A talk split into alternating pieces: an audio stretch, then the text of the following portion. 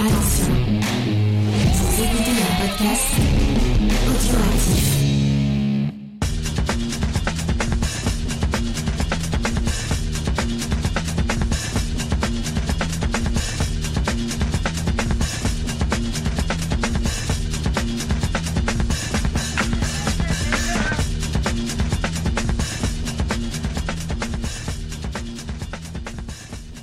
Bonjour à tous, bienvenue pour une nouvelle chronique des réfracteurs. Je suis Faye et je suis accompagnée de Charlotte. Bonjour Charlotte. Salut Faye. Ça va? Oui, ça va bien. Écoute, euh, très contente de te retrouver euh, dans pas le contexte habituel. Oui, c'est vrai, on change un peu d'émission. C'est bien, ça fait un peu de, de nouveauté pour cette nouvelle année. hein. Et on n'est pas toute seule puisqu'il y a aussi Sophie avec nous. Coucou. Ça va toi aussi? Bonne année au fait les filles. Ouais, bonne année. Bonne année aux auditeurs. Et en plus, je trouve qu'on la commence bien en parlant de Mais oui, vas-y, dis, dis le titre. Fais-toi plaisir, dis le titre. Les Chines du Diable. Oui. Alors déjà, moi, je veux remercier euh, Spike de, de sa confiance, de nous avoir laissé les clés de, de son émission pour parler bah, d'un film de Guillermo del Toro, donc qui est sorti en 2001, qui s'appelle Les Chines du Diable, qui est d'ailleurs euh, son film préféré de toute sa filmographie. Je sais pas si vous, vous le saviez. Bah, moi j'ai entendu dire que ça se disputait avec le labyrinthe de Pan. Ouais, Ah. il, dit, il, il- il- ça change parce qu'il dit aussi que euh, le plus personnel de ses films, c'est euh, Hellboy. Enfin, c'est Mhm. selon les années, quoi, ou les interviews. En fait, c'est c'est comme John Carpenter, quoi. C'est suivant l'interview, euh, il dit ce qu'il veut. C'est ça. c'est un peu ça. Euh, bah écoutez, on va quand même essayer de- de- d'en parler, de l'analyser, de le comprendre et de partager avec vous ben, ce qu'on ce qu'on a pensé de, de ce film. Donc euh, vous pouvez euh, revoir ce film grâce à l'édition de Carlotta Film qui a ressorti le film en Blu-ray dans une version euh, restaurée de toute beauté, j'ai envie de dire. Mm. Voilà, qui vous propose un coffret ben, classique et un coffret un peu plus collector avec des bonus en plus, notamment un, un livre bah, avec plein d'images et des archives autour du tournage. On y reviendra en, fin d'émission. Et euh, je rappelle ben, que nous avons pu justement découvrir cette édition euh, grâce à Carlotta qui nous l'a fait euh, parvenir. Donc voilà, maintenant que tout ceci est introduit, eh bien, je vous propose, mesdames, mesdemoiselles, hein, si vous avez envie, euh, comme dans le cinéma, de nous lancer donc euh, sur ce film. Mais je pense que pour euh, vraiment comprendre ce qu'est les Chines du diable, il faut d'abord bah, qu'on revienne sur l'homme, l'artiste, Guillermo del Toro. Qui est-il? Que veut-il? Que fait-il? Qu'aime-t-il dans la vie? On va essayer de vous faire un petit portrait rapide avec des éléments qui vont, je pense, être nécessaires à l'analyse de ce film. Alors, est-ce que Sophie, tu as envie un peu de nous faire un petit portrait robot? Est-ce que tu te sens? Bah écoute, euh, pourquoi pas? De toute façon, vous allez me corriger si je dis des bêtises. Euh, donc, euh, Guillermo del Toro, il est né à... Alors, je m'excuse d'avance pour l'accent. Guadalajara. Euh, Guadalajara. Je crois que dit. Guadalajara. Il y a un petit moment, puisque en fait il a 57 ans, euh, même s'il ressemble à un grand enfant, mais c'est je pense parce qu'il a gardé son âme d'enfant. Et en fait, bah, comme euh, beaucoup de grands enfants euh, devenus réalisateurs, euh, il a fait des courts-métrages en Super 8 euh, quand il était jeune, Mhm. Avec euh, ses jouets euh, qu'il mettait en scène. Et sa grand-mère aussi, parce qu'il il filmait sa grand-mère dans ses courts-métrages. Peut-être Mm. quand il était un peu plus grand, mais il me semble que elle a été quand même l'héroïne de certaines de ses histoires. Ouais, dans ses premiers films, il me semble qu'elle y est. Je sais plus lequel des deux. Mm. mais, euh, Il y en a plusieurs. Parce que c'est vrai que c'est sa grand-mère qui l'a élevé, qui est quand même une figure euh, assez importante pour lui, qui est un peu l'origine story de Guillermo del Toro sur euh, sa passion pour euh, la religion, les monstres. Et il n'y a pas qu'elle aussi, il y a une autre personne. Je me permets d'en parler puisqu'on est au début de son enfance, comme ça, ça va pouvoir euh, nous indiquer. Il y a aussi son oncle, qui est d'ailleurs une inspiration pour le film. Euh, C'est-à-dire que son oncle, il avait une relation très particulière avec lui, c'était un peu son, son maître à penser. Euh, C'est avec lui aussi qu'il a découvert la croyance dans tout ce qui est fantôme, qui est aussi un sujet ben, qui revient souvent dans l'œuvre de Del Toro. D'ailleurs, euh, je- j'en reviendrai un peu plus tard avec des exemples plus précis sur ce point-là, qui sont reliés justement à les Chines du diable. Donc vraiment, voilà, il a, il a quand même une histoire assez intéressante au niveau de, de, bah, de ses inspirations, j'ai envie de dire. Euh, Vas-y, Mm. je te laisse poursuivre. Donc ensuite, il va euh, faire euh, des études. euh, alors, je crois que c'est dans le maquillage. Euh, D'ailleurs, c'est comme ça qu'il va rencontrer, euh, bah, euh, il va rencontrer euh, Dick Smith et du coup mettre le pied un peu à l'étrier euh, en travaillant sur des films, euh, des films Et hollywoodiens. des séries télé aussi. Précise qui c'est, Dick Smith peut-être? Eh ben, euh, c'est un célèbre maquilleur euh, SFX et je me rappelle plus Mhm. exactement. Je crois qu'il a travaillé sur euh, L'Exorciste, non? Entre autres. Oui, c'est ça. Le Parrain aussi. Il a inspiré toute une génération justement de, de réalisateurs, d'artistes make-up. J'en parlais quand j'ai fait l'émission euh, sur Zombie, notamment Tom Savini, qui, qui était aussi très Mm. très inspiré par son travail. Donc Je vois qu'il a travaillé sur La Sentinelle des zombies, des maudits, euh, qui est un, Mhm. film euh, assez euh, méconnu, qui est assez cool, que j'ai vu récemment. Et donc Del Toro aussi, il a travaillé sur une série de télé euh, euh, mexicaine qui était un peu une sorte de version mexicaine de la quatrième dimension. Et c'est là qu'il a rencontré ses potes justement euh, réalisateurs qui sont ah ça je ne plus son prénom. Quaron Euh, euh, Quaron, ça oui, et l'autre euh, Iñárritu, Iña- Quaron. Voilà, Ouais. Ils sont des noms trop difficiles, Ouais. je retiens pas. Je suis désolée. Mais ça c'est important aussi, je pense, pour le, le personnage. Alors, il a aussi réalisé un premier long métrage euh, Mhm. qui est assez méconnu et qu'il a un peu, euh, je crois qu'il a pas, il aime pas trop en parler d'ailleurs, je crois. Euh, un peu un film euh, bricolé. Euh, je l'ai pas vu du tout. Euh, en 85, je crois qu'il avait fait un, un- un premier film, mais je sais plus le titre. Mais effectivement, c'était pas une grande grande réussite. Et comme il en est pas, enfin pour lui c'est un peu euh, un truc raté en fait. Mais euh, apparemment dans certaines interviews il disait que ça a beaucoup appris sur euh, bah, tout ce qu'il fallait pas faire en fait. Euh, Ok. euh, alors je viens de trouver un nom, Necropia. Ce serait peut-être Alors ça, je crois que c'est sa société de production.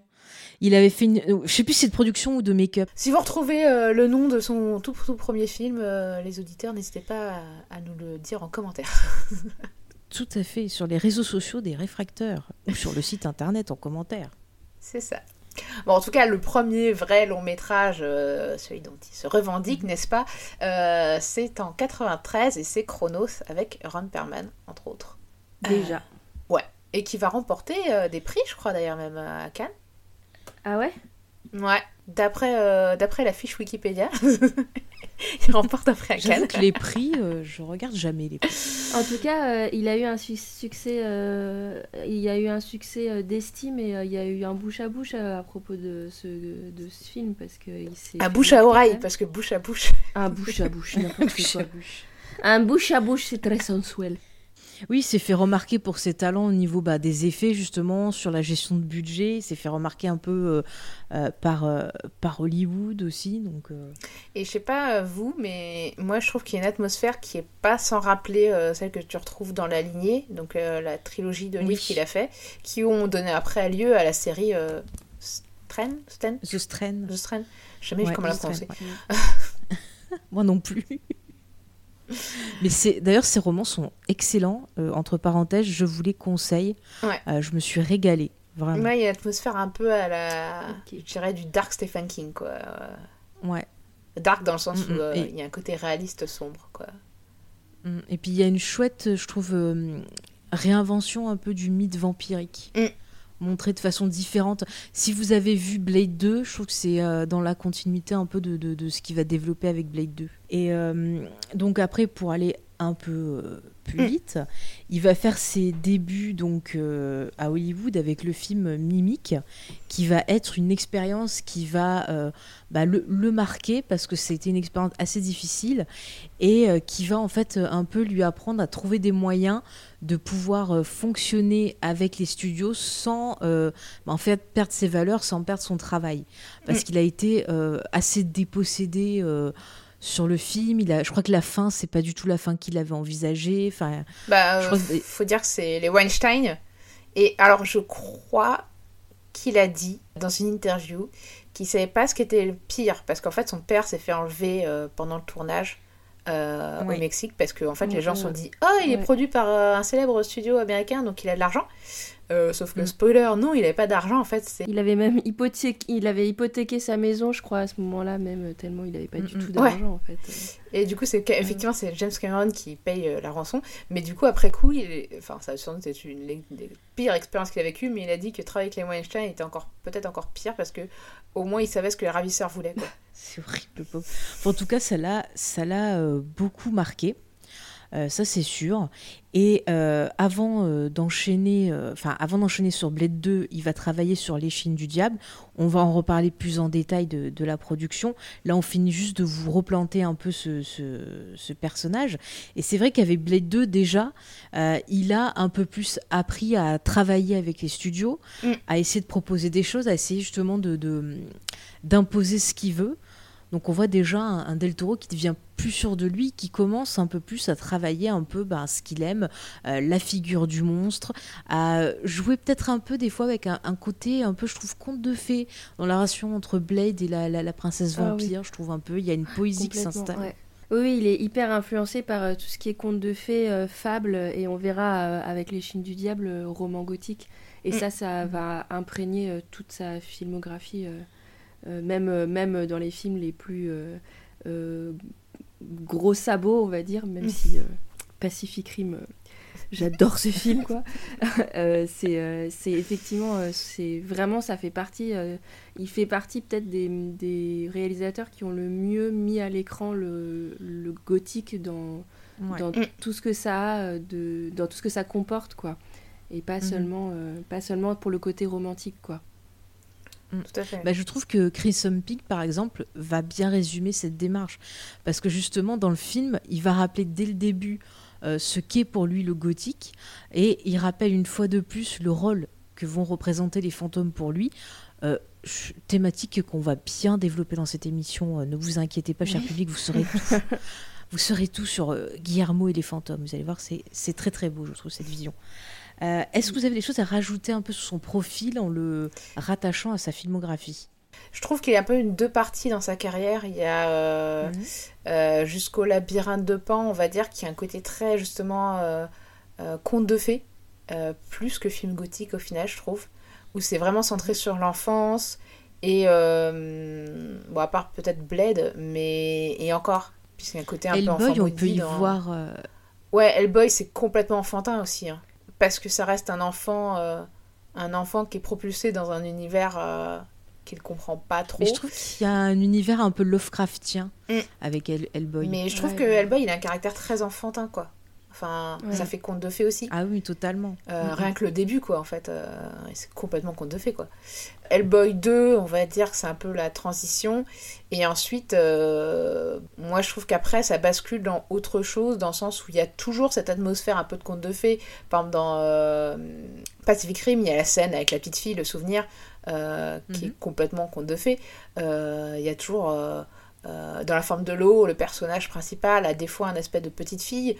Ah Euh, bah, comme- Même euh, le, le, le monstre, là, euh, parce que, il, comme tu disais tout à l'heure, euh, comme Hellboy, euh, c'est une créature qui débarque dans un monde qu'il comprend pas du tout, quoi. Donc Ouais. il a des, parfois des comportements assez enfantins, quoi.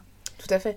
Et puis, euh, évidemment, dans Crimson Peak aussi, euh, bah, ils ont des comportements aussi enfantins, euh, autant l'héroïne que, euh, que le personnage de Thomas, que je trouve qui est assez, euh, Mhm. par moments, un peu un enfant qui a pas bien grandi, on va dire. et, euh, Ouais, je suis d'accord. Et, du coup, ça suit, mais, euh, mais je trouve qu'il se dépouille de plus en plus de ce caractère conte de fées pour tendre vers euh, autre chose. Et, et, euh, et des fois, c'est peut-être. Enfin, j'ai l'impression qu'aujourd'hui prédomine peut-être plus ces inspirations que cet aspect conte de fées qu'on avait à l'origine, quoi.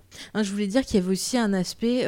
On, a, on a déjà vu beaucoup de réalisateurs qui avaient cette inspiration-là, et je le retrouve aussi dans Del Toro, euh, l'inspiration un peu des monstres à la Universal, ces monstres classiques, Mm. ces créatures un peu comme la créature de Frankenstein. Ouais. Euh, souvent, c'est les, les, les personnages qui doivent avoir un aspect monstrueux sont pas les vrais monstres, et c'est souvent les humains qui vont être les vrais monstres dans, dans l'œuvre. Il y a vraiment un côté un peu parfois mélancolique aussi.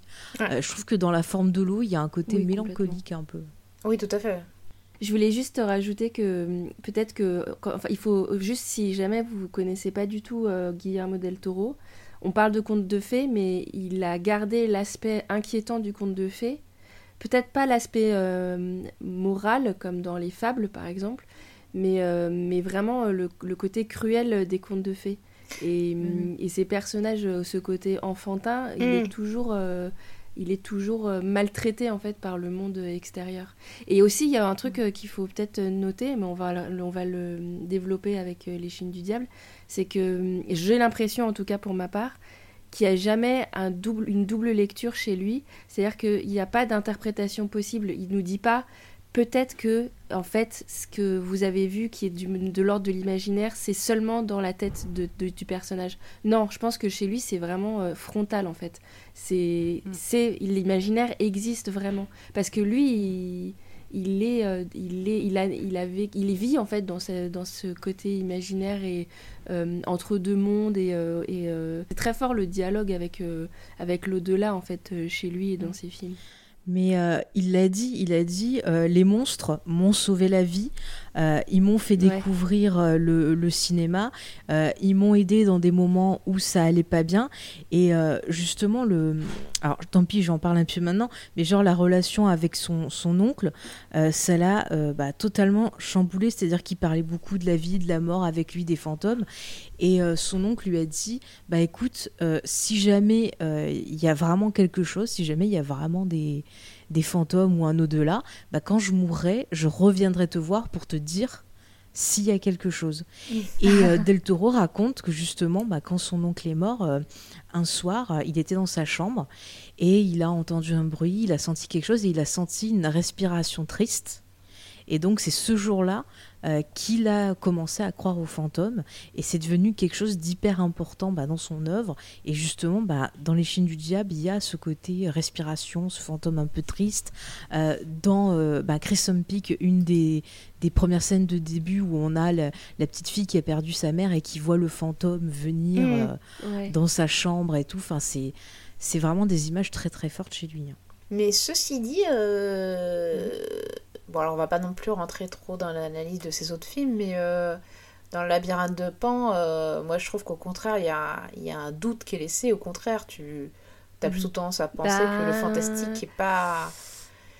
Sauf euh, qu'il y a, y, y un dernier plan quand même dans le labyrinthe de Mhm. Pan qui te fait plutôt penser vers le, pencher Ouais, vers le fantastique. hein. Tu sais ce qu'on dit sur le cerveau qui continue à produire et même qui produirait des images plutôt euh, de l'ordre du rêve et du fantastique. euh. Ouais. Mais pour moi, c'est la même question qu'Inception. Ouais. C'est c'est vraiment. Enfin, moi, je, je, je- j'en sais en rien. mieux c'est- fait. T'as raison. hein. Mm. C'est- Non, oui, oui. en- en- enfin, en mieux fait, j'en sais rien parce que Inception, c'est vraiment pas le même film. Mais je pense que c'est. En fait, il- dans Inception, je suis en train de, spoiler Inception pour les gens qui l'ont pas vu, mais Inception, Mhm. il, euh, le, le dernier plan est coupé juste à la limite, limite. Mais quand même, tu commences à voir la toupie vaciller. Et je, je pense que c'est quand même une, mani- une manière pour Nolan de nous donner la réponse, en fait. Et dans les... Dans, pas les Chines du Diable, dans le labyrinthe de Pan, euh, il est plus clair, quand même. Non? Bah, je sais pas. Faudrait que je le revoie. Honnêtement, euh, c'est vrai qu'en fait, tous ces, tous ces films, euh, le fantastique, euh, enfin, peut-être pas tous, mais euh, si tu prends en tout cas Les Chines du Diable et euh, Crimson Peak, euh, sans trop spoiler, c'est quand même Ouais. qu'un seul personnage qui qu'on est assuré qui voit les fantômes et qui voit l'aspect fantastique.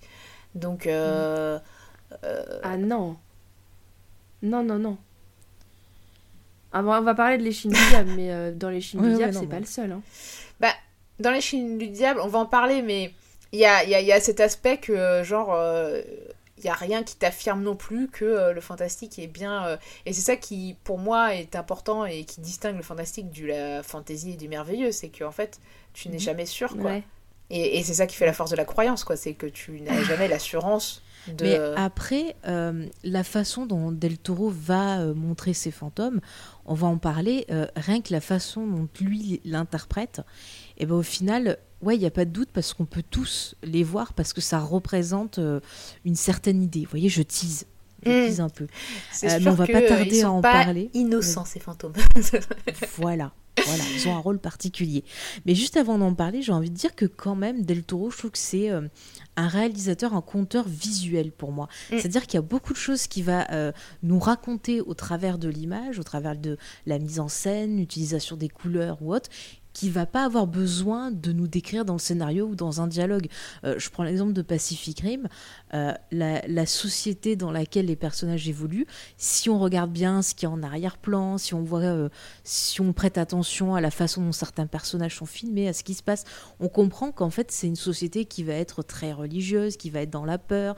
Enfin, on essaie de voir un peu les différentes couches et on n'a pas un personnage qui va venir nous dire, comme par exemple, je sais pas moi, dans certains films récents, genre ah tenez regardez c'est tel endroit, il se passe exactement ça, gna, On n'en a pas besoin. Del Toro nous donne toutes les infos qui nous sont nécessaires au travers de l'image et au travers des émotions qui vont se, dégager de cette, de cette mise en scène, en fait. Et ça, je pense que c'est quand même assez important de le planter pour les chaînes du diable. Surtout pour ses premiers films, euh, il joue justement mhm. sur le fait qu'en fait, tu es euh, du côté du point de vue du héros, qui souvent est mhm. soit un enfant, soit un grand enfant, qui est un peu confus et un peu perdu. Et justement, il y a cette, euh, euh, des fois cette rétention d'infos ou ce, des informations qui peuvent être mal interprétées. quoi. Et, je trouve que c'est aussi ce qui fait le charme de ces films. quoi. C'est justement quelque chose où, où tout n'est pas littéral, tout n'est pas dit d'emblée, et il y a du mystère en fait. Et, euh, et, souvent, c'est aussi, durant le film, on va découvrir des choses sur l'arrêté. Et, et, bon, sans trop spoiler, mais des fois, vaut mieux le fantastique. quoi. Ah oui, c'est sûr, c'est sûr.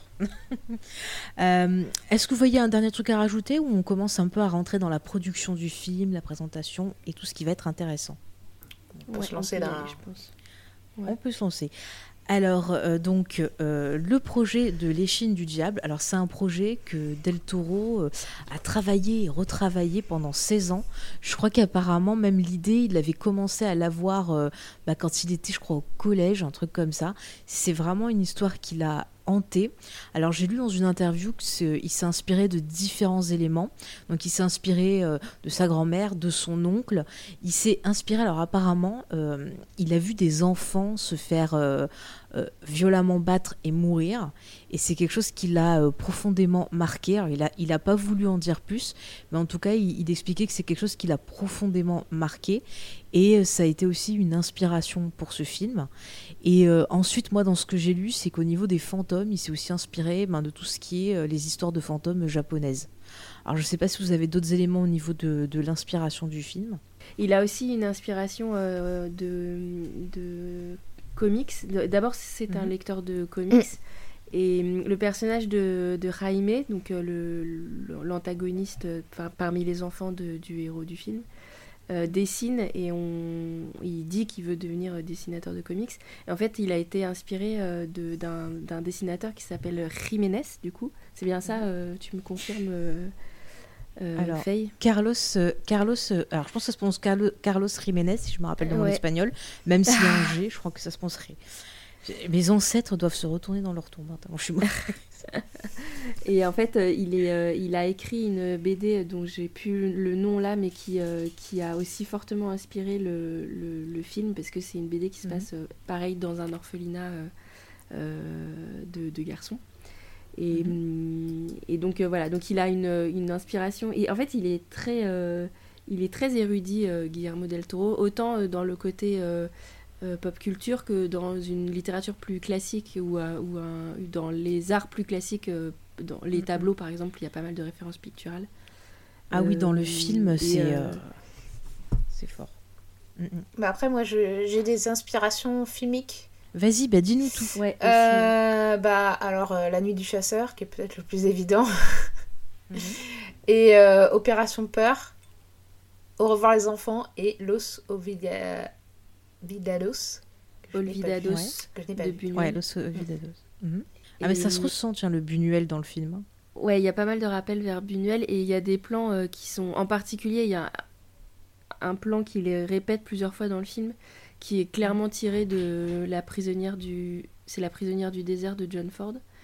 Euh, où euh, où il y a où il y a des personnages qui plusieurs fois dans le film traversent une porte qui donne sur le mhm. désert. Et ça c'est vraiment un plan euh, quasiment identique de, du film de John Ford quoi. Ouais Je suis d'accord, tout à fait. Et euh, pour revenir, moi j'avais lu qu'au départ ça devait pas se passer euh, en Espagne pendant justement les, les guerres franquistes et que c'est parce que Mm. il a rencontré euh, un certain producteur que finalement il a changé le lieu de, de son histoire. Est-ce que Sophie, tu veux nous en dire plus sur les producteurs qui sont deux frères apparemment? Oui, c'est Pedro et Augustine Almodovar euh, qui ont du coup euh, bah, produit euh, et financé le film. Alors je crois qu'ils n'étaient pas tout seuls, il y avait aussi, j'ai entendu dire que Quaron aussi avait participé à la production, même si je ne l'ai pas vu au générique. Enfin, dans, dans des interviews, dans des, des, des personnes qui ont parlé de sa carrière, il parlait du fait qu'il avait Mhm. produit aussi ce participé à la production, mais je n'ai pas vu euh, son nom dans le générique ni... euh, Peut-être qu'il l'a fait de façon officieuse, Ouais, genre peut-être. euh, tiens poteau, je te donne des sous. Ouais. euh, Bah, de Mm. toute façon, ils se sont, ils se sont aidés mutuellement pendant toute leur carrière. hein. Ah, sur IMDB, effectivement, il est cité Alfonso Cuarón. Ah, Je viens bah de- écoute, ça dépend de ouais, d'où on regarde. du coup. Mais euh, ouais, du coup, oui, forcément, s'il y a, Mm. c'est une relation un peu euh, d'entraide et Bah, tout. D'ailleurs, je crois que c'est euh, en voyant Chronos, il me semble que euh, les frères Almodovar euh, ont proposé à Del Toro de produire euh, justement un film. Parce qu'ils avaient été hyper impressionnés, il me semble. Ah, c'est possible. Ça, pour le coup. euh, Mm. Ouais, c'est possible. Ouais. Apparemment, euh, il a été aussi inspiré par euh, une histoire de, euh, de fantôme euh, dans la ville de euh, Chapala. Où euh, en fait il y avait euh, donc une histoire Oui. d'une Ouais, femme noyée euh, dans un lac qui emportait euh, les gens dans l'eau. C'est intéressant, ça. Mm. C'est un peu comme la... Comment elle s'appelle? Là, il y a- Ah. Yo- Ye- Yorona? Yo- Yorona? Ouais, Yorona, ouais, ça me fait penser à ça. J'ai essayé de faire l'accent. Et ça me rappelle, euh. Et ça me rappelle euh, le... Je sais plus si ça y est dans le Tour d'écrou, si c'est que dans... euh, Eh ben, figure-toi qu'apparemment, le Tour je me ferait partie des inspirations littéraires. Ouais, mais ça m'étonne pas, c'est tellement un truc euh, Mm. important. Vraiment, si vous l'avez pas lu, hein. euh, allez-y. Mm, mm. Mm. Donc, au niveau de la production, donc euh, j'ai lu qu'en fait, euh, on lui avait euh, proposé donc Blade 2 à ce moment-là et qu'il a forcé les producteurs à l'attendre en disant bah non écoutez moi je veux absolument réaliser ce film là je veux concrétiser cette idée donc si vous voulez vraiment que je fasse Blade 2 bah il faudra euh, attendre que je finisse les films du diable donc il était vraiment euh, entre deux, deux trucs entre je sors de mimique ça m'a gonflé euh, il faut que j'extériorise tout ça et maintenant je vais vous dire comment ça marche et vous allez m'écouter donc c'était quand même un, Del Toro plutôt pas révolté, mais un peu en colère, on va dire, un peu, voilà, sans chaud. Je suis pas sûre qu'on l'ait dit, mais il s'est passé en Espagne le tournage. Parce qu'il se reconnaît un peu dans le, dans le désert, mais euh, Ouais. désertique. Mais après, tu peux trouver un peu la même, le même paysage désertique. Enfin, un peu différent, mais tu peux trouver aussi du désert au Mexique. Donc, euh, c'est important de dire que c'était une tournée en Espagne. Oui, oui, bah, de toute façon, ça va avec l'histoire, Mm. hein, donc euh, voilà. Tout à fait. Il s'est bien, bien, bien documenté. Euh, alors, tiens, je vais demander à Charlotte si tu veux nous faire un petit pitch quand même pour euh, présenter cette histoire fantastique à nos auditeurs et auditrices. Mais tout à fait. Euh, donc euh, ça se passe euh, pendant la, la guerre civile espagnole, donc en Mhm. Espagne, et c'est l'histoire d'un petit garçon qui s'appelle Carlos, dont le père a été tué au, au combat en fait, et qui se retrouve lâché, largué dans un orphelinat, euh, où il rencontre ses nouveaux camarades. Et alors, il y a deux éléments en fait dans, dans le film. Euh, y a, et quand il arrive dans cet orphelinat, il y a une bombe qui est tombée au milieu de la cour et qui n'a pas explosé. Et euh, il, refait, euh, il fait en plus de ça euh, connaissance avec euh, un fantôme qui hante les lieux et qui le terrifie. Voilà. Et puis autour de lui, il y a toute une galerie de personnages caractéristiques, dont la, directrice, le, l'un des professeurs, euh, qui, qui d'ailleurs est- on ne sait pas trop si c'est un professeur ou le docteur, on ne sait pas trop ce qu'il fait là euh, exactement. C'est un prof de Euh, science, non? Et ben en fait, il, on Moi, j'ai jamais- compris que c'était un docteur. Ouais, on voit jamais donner de cours en fait, donc euh, il est, Mm. il est c'est le docteur de, du, du, du- de l'orphelinat, ce qui serait pas non plus hallucinant vu qu'il y a plein Mm. d'enfants et que c'est pas que une école, quoi. Mais Bah, après, on comprend assez Euh, vite que. Je me permets de, de rajouter un ouais, ouais, vas-y, que vas-y. effectivement en fait euh, au-delà d'un orphelinat c'est aussi un espèce de refuge euh, des résistants et que en fait bah les, les- les profs tout ça même les, les, les mecs qui parce qu'à un moment donné il y a des ouvriers euh, t'as l'impression que tous font partie euh, plus ou moins de la résistance et, euh, et en plus ça sert de réserve pour l'ordre de, de la résistance Par contre, euh, non, les franquistes, ils vont les rencontrer quand ils vont en ville pour vendre Ouais. des choses, genre le docteur Ouais, qui vend euh, oui, oui. des boissons, des trucs comme ça. Mais en fait, leur plus grande peur, c'est que justement, euh, ben, la, la guerre arrive chez eux. Et c'est symbolisé un peu par cette, par cette bombe. Enfin, on, on va pas trop trop en dire plus, mais en gros, voilà. Donc il y a des enfants dans un orphelinat, des fantômes, et il va se passer des choses. et des franquistes on sait pas ce qui est le pire Et des franquistes. voilà. voilà. Et euh, est-ce qu'il y a quand même des acteurs à retenir qu'on aimerait peut-être juste citer, et après on y va dans l'analyse? Est-ce qu'il y a des gens que vous voulez Ah bah citer? oui. ah oui Eh bien, euh, je vais commencer par. euh, Il n'y a pas beaucoup de femmes dans le, dans le film, mais il y a Marisa Paredes qui est une grande actrice espagnole, entre autres une actrice fidèle de, d'Almodovar. Mm. Euh, c'est, euh, elle joue dans, dans, dans Tout sur ma mère et dans euh, Parle avec elle, il me semble, euh, par exemple. Euh, et puis euh, et puis il y a euh, alors je, je sais jamais j'arrive jamais il y a euh, Eduardo Noriega euh, Ouais. qui était euh, au maximum de son sex appeal à l'époque Euh, ce qui fait que c'était lui c'est le grand antagoniste du film et c'était quasiment une, une originalité quoi de le prendre pour faire le, le, le méchant du film Ah ouais? Mhm. Parce que moi je trouve qu'il a toujours ce rôle un peu. dans les films d'Amélabar notamment, il a toujours ce rôle un peu ambivalent quoi. Ouais mais je crois qu'il il, genre il sortait de ouvre les yeux il me semble Yeux, ouais. Ouais. euh, où il était le héros euh, le héros du film Mais euh, il avait pas fait euh, avec Alex de la Iglesia aussi des rôles un peu plus ambigus? À ce moment-là s'il avait déjà tourné je sais pas s'il avait déjà tourné avec Alex Non, mais il l'a fait plus tard par contre. Je crois que c'est peut-être plus tard avec. euh, Oui, il a tourné, mais alors c'est récemment. Iglesia, ouais. Mais je sais que je l'ai vu il y a pas longtemps dans un film de lui, donc c'est pour ça. Ouais, c'est possible. Mais bon, voilà, du coup, lui, euh, c'est- c'était. euh, alors, il est plus très connu en fait. hein. Il, a été, il a eu un moment euh, assez, euh, où il était assez populaire, puis là, je crois qu'on n'en entend plus trop parler. Il a joué dans La Belle et la Bête, visiblement. Les traducteurs. Oh, il était dans le dernier rempart. Ah bah purée. Et il est censé être dans La Marque du Diable. Il est censé être déjà sorti euh, sur Netflix, mais euh, je sais pas, ai pas entendu parler. Ah bon Peut-être Netflix euh, espagnol. Bah, après, je pense que euh, sa carrière est à l'image euh, du néo-gothique euh, espagnol, quoi. C'est-à-dire que le, tout le cinéma un peu horrifique espagnol, là, c'est un peu euh, redescendu, qu'aujourd'hui, il y en a plus trop de produits. Donc, oui, là récemment. ouais. comme il est un peu associé à cette vague, bah, du coup, bah, on le voit moins. C'est possible. hein. Après, c'est vrai qu'en France, peut-être on n'est pas trop porté sur les acteurs euh, un peu hispaniques, tu vois, sortis des, ouais, sortis des, des gros gros connus, peut-être, je sais pas. hein. Mm. C'est triste. Et il y a aussi, je crois, un acteur euh, fétiche un peu, enfin, qui fait partie de la famille Del Toro en quelque sorte. C'est, je crois que c'est celui qui fait le docteur. Ouais, Federico Lupi, qui était dans son premier Mhm. film, ce qui était dans Mm. Chronos. Ouais, ça. Ouais. Euh, et, euh, et qui je- alors je- moi je le connaissais pas pour être tout à fait honnête je l'ai vu que dans les films de de Del Toro Euh, mais a priori c'est un grand acteur quoi donc euh, voilà et, et donc c'est un fidèle parce qu'il réapparaîtra après euh, dans le labyrinthe de Pan Ouais. Euh, même si je n'ai absolument aucun souvenir de son rôle je vais être tout à Alors, fait- effectivement, je viens d'ouvrir sa filmo et c'est assez impressionnant. Le mec, il a fait, mais euh, il a enchaîné les films. Euh, plus, des- enfin, souvent même plusieurs, plusieurs films dans une année, quoi. C'est assez Mhm. impressionnant. Euh, J'ai l'impression que la plupart de ces films sont euh, d'Amérique latine et que du coup, bah, euh, on n'en a pas entendu parler, Ouais, mais voilà, pas forcément, on forcément, connaît pas tout. c'est dommage. Mm, mm. Mais, euh, mais ouais, il a une grosse filmo, hein. assez impressionnant. Et alors, j'avais même pas ouvert la, la section série. En tout cas, il a, il a, on peut dire qu'il a été, euh, qu'il a été euh, fidèle euh, parmi les fidèles de, de Del Toro parce qu'il a été là du début jusqu'à jusqu'à sa mort en fait, quasiment.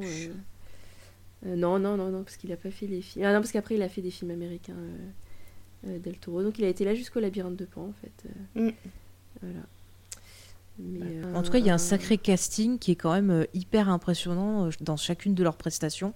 Moi, j'ai vraiment euh, beaucoup aimé. Il n'y a pas un acteur que je me suis dit, euh, ouais, celui-là, il est pas, euh, tu vois, il est pas hyper juste. Même les gosses, je les ai trouvés vraiment très très bien. Franchement, les gosses, euh, je sais pas vous, Mm. mais moi, euh, leur jeu d'acteur, ça m'a rappelé un peu la guerre des boutons, quoi. Oui, c'est bah ils sont un peu présentés comme ça d'ailleurs à un moment donné, ouais. ouais. Bah, D'ailleurs, vous, vous savez ce que faisait Del Toro euh, pour faire pleurer les gosses quand il avait besoin de les faire pleurer? C'est Oui, vraiment. c'est horrible. Il leur disait ouais, je vous aime pas, vous êtes trop nuls, vous me décevez et tout. Et je crois que les gamins pleurent quoi. Et après il leur disait mais non, je vous aime bien. Je trouve ça trop vache. Ça marche une fois ça. Oh là là, pauvre gamin. Non, mais sinon, le tournage s'est très bien passé. Voilà, Del Toro, franchement, les gens, à chaque fois, euh, bon retour sur lui. Euh, après, il y a eu quelques rumeurs comme quoi euh, il sera un peu, des fois, pas sympa. Mais là, sur, ce tournage-là, ça s'est plutôt bien passé. Donc, ça résume à peu près un peu le, contexte. Donc, c'était vraiment une époque un peu charnière. Voilà, passer d'un projet qui lui tenait à cœur pour après partir sur des choses un peu plus studio et trouver comment, justement, bah, les faire siens. Euh, on va rentrer un peu plus donc dans l'analyse maintenant, donc on va euh, revenir sur des scènes du film. Donc si vous n'avez pas vu le film, on va spoiler, donc euh, faites pause, allez le voir et puis revenez comme ça, c'est quand même plus sympathique.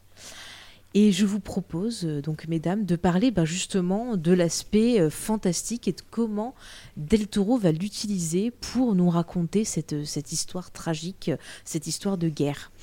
Alors on peut dire que dès le début du film, pareil, il va placer un peu ses, ses billes en nous parlant ben, justement euh, directement à nous, nous disant mais qu'est-ce qu'un fantôme? Et donc pour lui, qu'est-ce qu'un fantôme? Qui a envie de se lancer? Allez-y. Vous avez trois heures. Sartre disait que les fantômes c'était. Non, En plus, il le dit dès le début du film. En fait, c'est un, c'est un quiz, c'est Mm. ça, pour savoir, savoir si on se rappelle. ouais, voilà, t'as tout compris. Euh, je crois qu'au début du film, il dit que c'est un traumatisme voué à se répéter. Ou une histoire tragique vouée à se répéter. Euh, Ouais, un souvenir aussi, il parle Mm. de, de- de quelque chose de. une émotion forte que, qui revit et qui euh, arrive en fait à pénétrer euh, dans euh, ben, ce qui nous entoure. C'est vraiment une définition qui correspond un peu au fantôme japonais, je trouve. Quand tu vois le début de The Grudge, on te dit euh, quand une personne meurt sous le coup d'une forte émotion, eh ben ça imprègne le lieu où elle est morte et le souvenir, tu vois, revient en boucle. Après, c'est aussi une croyance qui est assez ancrée aussi en Occident de cette version du fantôme. C'était vraiment celle qu'avait ma mère. Quand elle me racontait que quand elle était jeune, elle avait été en voyage scolaire à- dans les camps de concentration. Euh, super joyeux mais- moment. Et en fait, elle disait que euh, c'était le c'était l'endroit où elle a eu plus l'impression, parce qu'elle n'est pas du tout, elle croit pas aux fantômes. Euh, mais là, elle a dit que c'est l'endroit où elle a vraiment cru aux, aux fantômes et aux endroits hantés, parce qu'elle a ressenti une telle émotion à cet endroit-là qu'elle avait l'impression que vraiment ça avait laissé son empreinte sur les lieux et que pour elle c'est la définition du fantôme et euh, pour moi du coup c'est un peu cette histoire c'est un peu ancré en moi mais j'ai l'impression que c'est quelque chose aussi qui est récurrent euh, souvent chez les occidentaux aussi de, de, de se dire peut-être que le fantôme n'existe pas mais qu'il y a une- en tout cas une émotion forte peut être contenue en un endroit qui va imprimer euh, Mm. bah, de toute façon c'est le concept du poltergeist aussi un peu de qui s'est passé Oui, quelque chose de tellement horrible à un endroit qu'en fait ça transforme toutes Mm. les énergies en énergie négative quoi Ouais, puis c'est le gothique aussi, c'est un peu la définition du Mm. gothique, c'est quelque chose qui va réutiliser euh, dans Crimson Peak. Mais moi, ce que j'aime, c'est le fait justement, euh, tu vois, on dit qu'on a tous des bagages à porter, qu'on est tous hantés Mm. par quelque chose, par euh, des événements qu'on a vécus. C'est vrai que ce côté, les revivre sans cesse et tout. pour moi, oui, effectivement, c'est des fantômes. Et soit tu peux le voir d'un aspect euh, bah, psychologique, soit tu peux bah, leur donner une représentation, une manifestation, comme c'est fait dans le film, justement, avec le petit Santi, qui euh, est à la fois une représentation bah, de, la, peur de la guerre, une représentation de la violence, euh, une représentation de la culpabilité pour la personne qui, lui a fait du mal. Enfin, il y a plein plein de choses autour juste de ce, fantôme, cette représentation.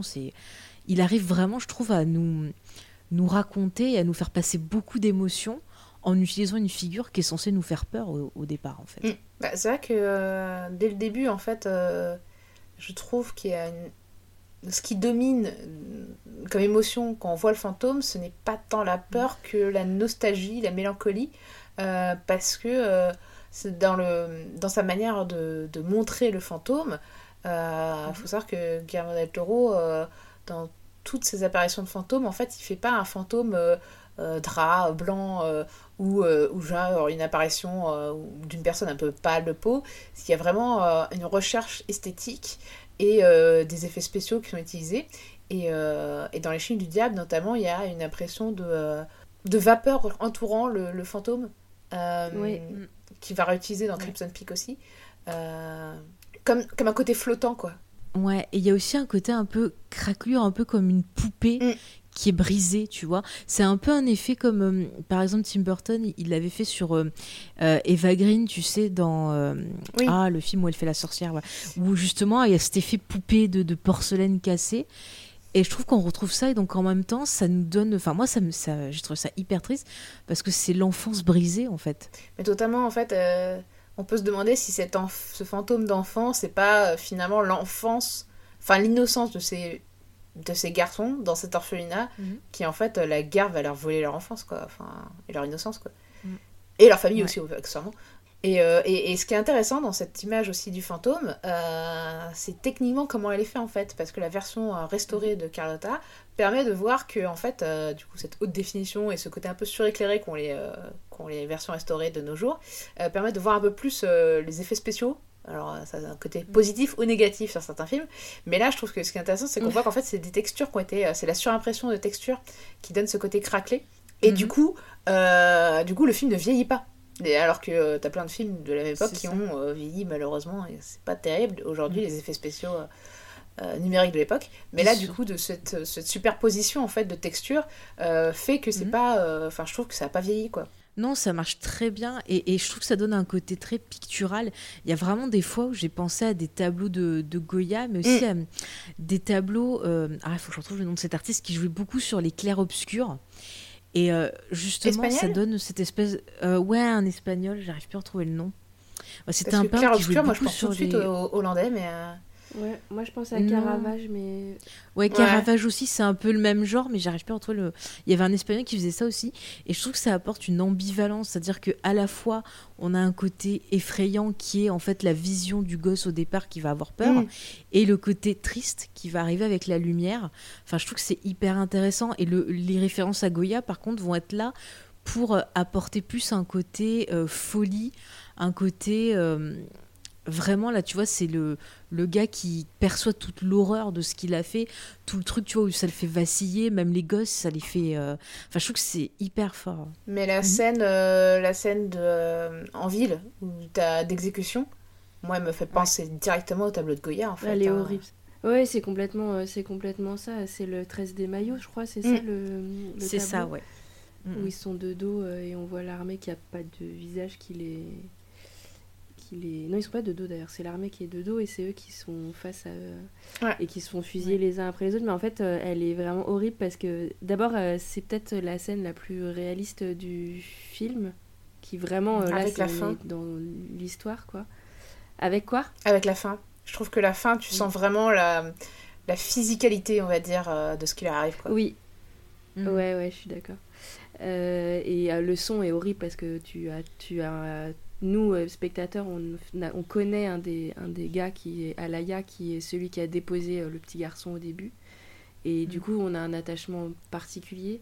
Mm. Et, d'ailleurs, euh, c'est un moment dans le film où il y a une espèce de bascule qui se fait, où les, les enfants passent un peu au second plan et où le professeur, enfin le, mm. docteur Cazares devient plus ou moins le personnage principal de, de ce, ce, ce moment-là, en fait, du film.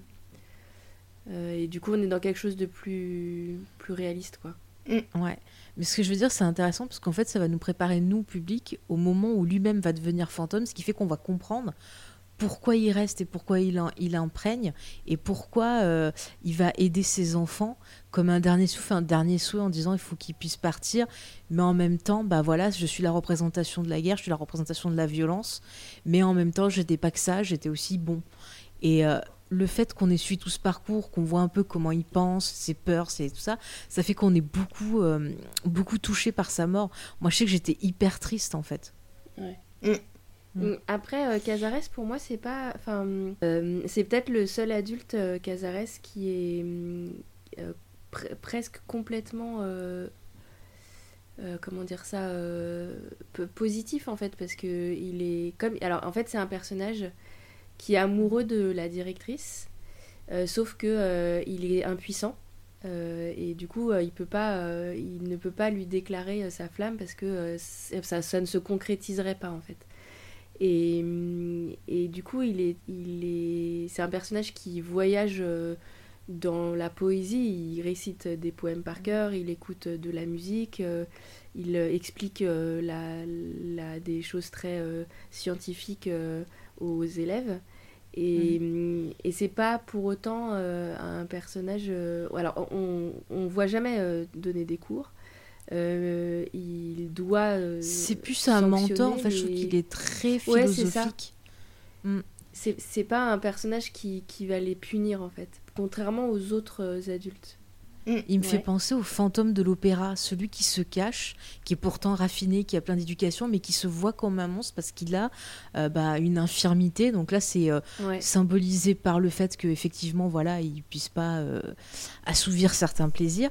Mais j'ai l'impression qu'il se met tout le temps, tu vois, en coulisses. Genre, tu as cette scène où il entend la femme qu'il aime en train de faire voilà ses petites affaires avec son amant, et il est derrière et il a le bruit. Et c'est vrai que cette scène-là, j'ai vraiment pensé, voilà, cette figure-là euh, de, la littérature qui reste en coulisses et qui peut que rêver du fait qu'il aimerait être avec celle qu'il mm. aime. Donc je, trouve encore une fois, tu vois, qu'on a cette figure du monstre, mais le monstre tragique en fait. Mm. Ouais, complètement. Et, du coup, c'est pour moi, c'était pas tellement un personnage. le, personnage qui, qui, symbolise la guerre, euh, c'est vraiment euh, le personnage de Jacinto, donc qui est joué par Noriega, qui en plus est celui qui fait entrer le, mal dans le mm. dans le dans le l'orphelinat mais de, au point de vue mm-hmm. symbolique mais aussi euh, concrètement parce que les, les, les, gars qui vont l'aider à détruire euh, l'orphelinat mm-hmm. euh, c'est eux qui les qui les introduisent dedans et, est-ce qu'on pourrait le voir comme le diable de cette histoire quelque part? Parce que c'est vrai qu'il est associé au feu euh, qui a ce côté ultra violent. Si on reste dans la partie fantastique, finalement, le vrai monstre de cette histoire, c'est lui, c'est le diable. C'est vrai qu'il incarne la tentation aussi, euh, aussi bien physiquement pour les femmes. Euh, bah ouais, et lui c'est le c'est le c'est le enfin c'est le le performeur euh, sexuel quoi. Mm. C'est une bombe euh, euh, c'est une bombe sexuelle, c'est le il est hyper séduisant et en même temps il est, c'est ça charmeur.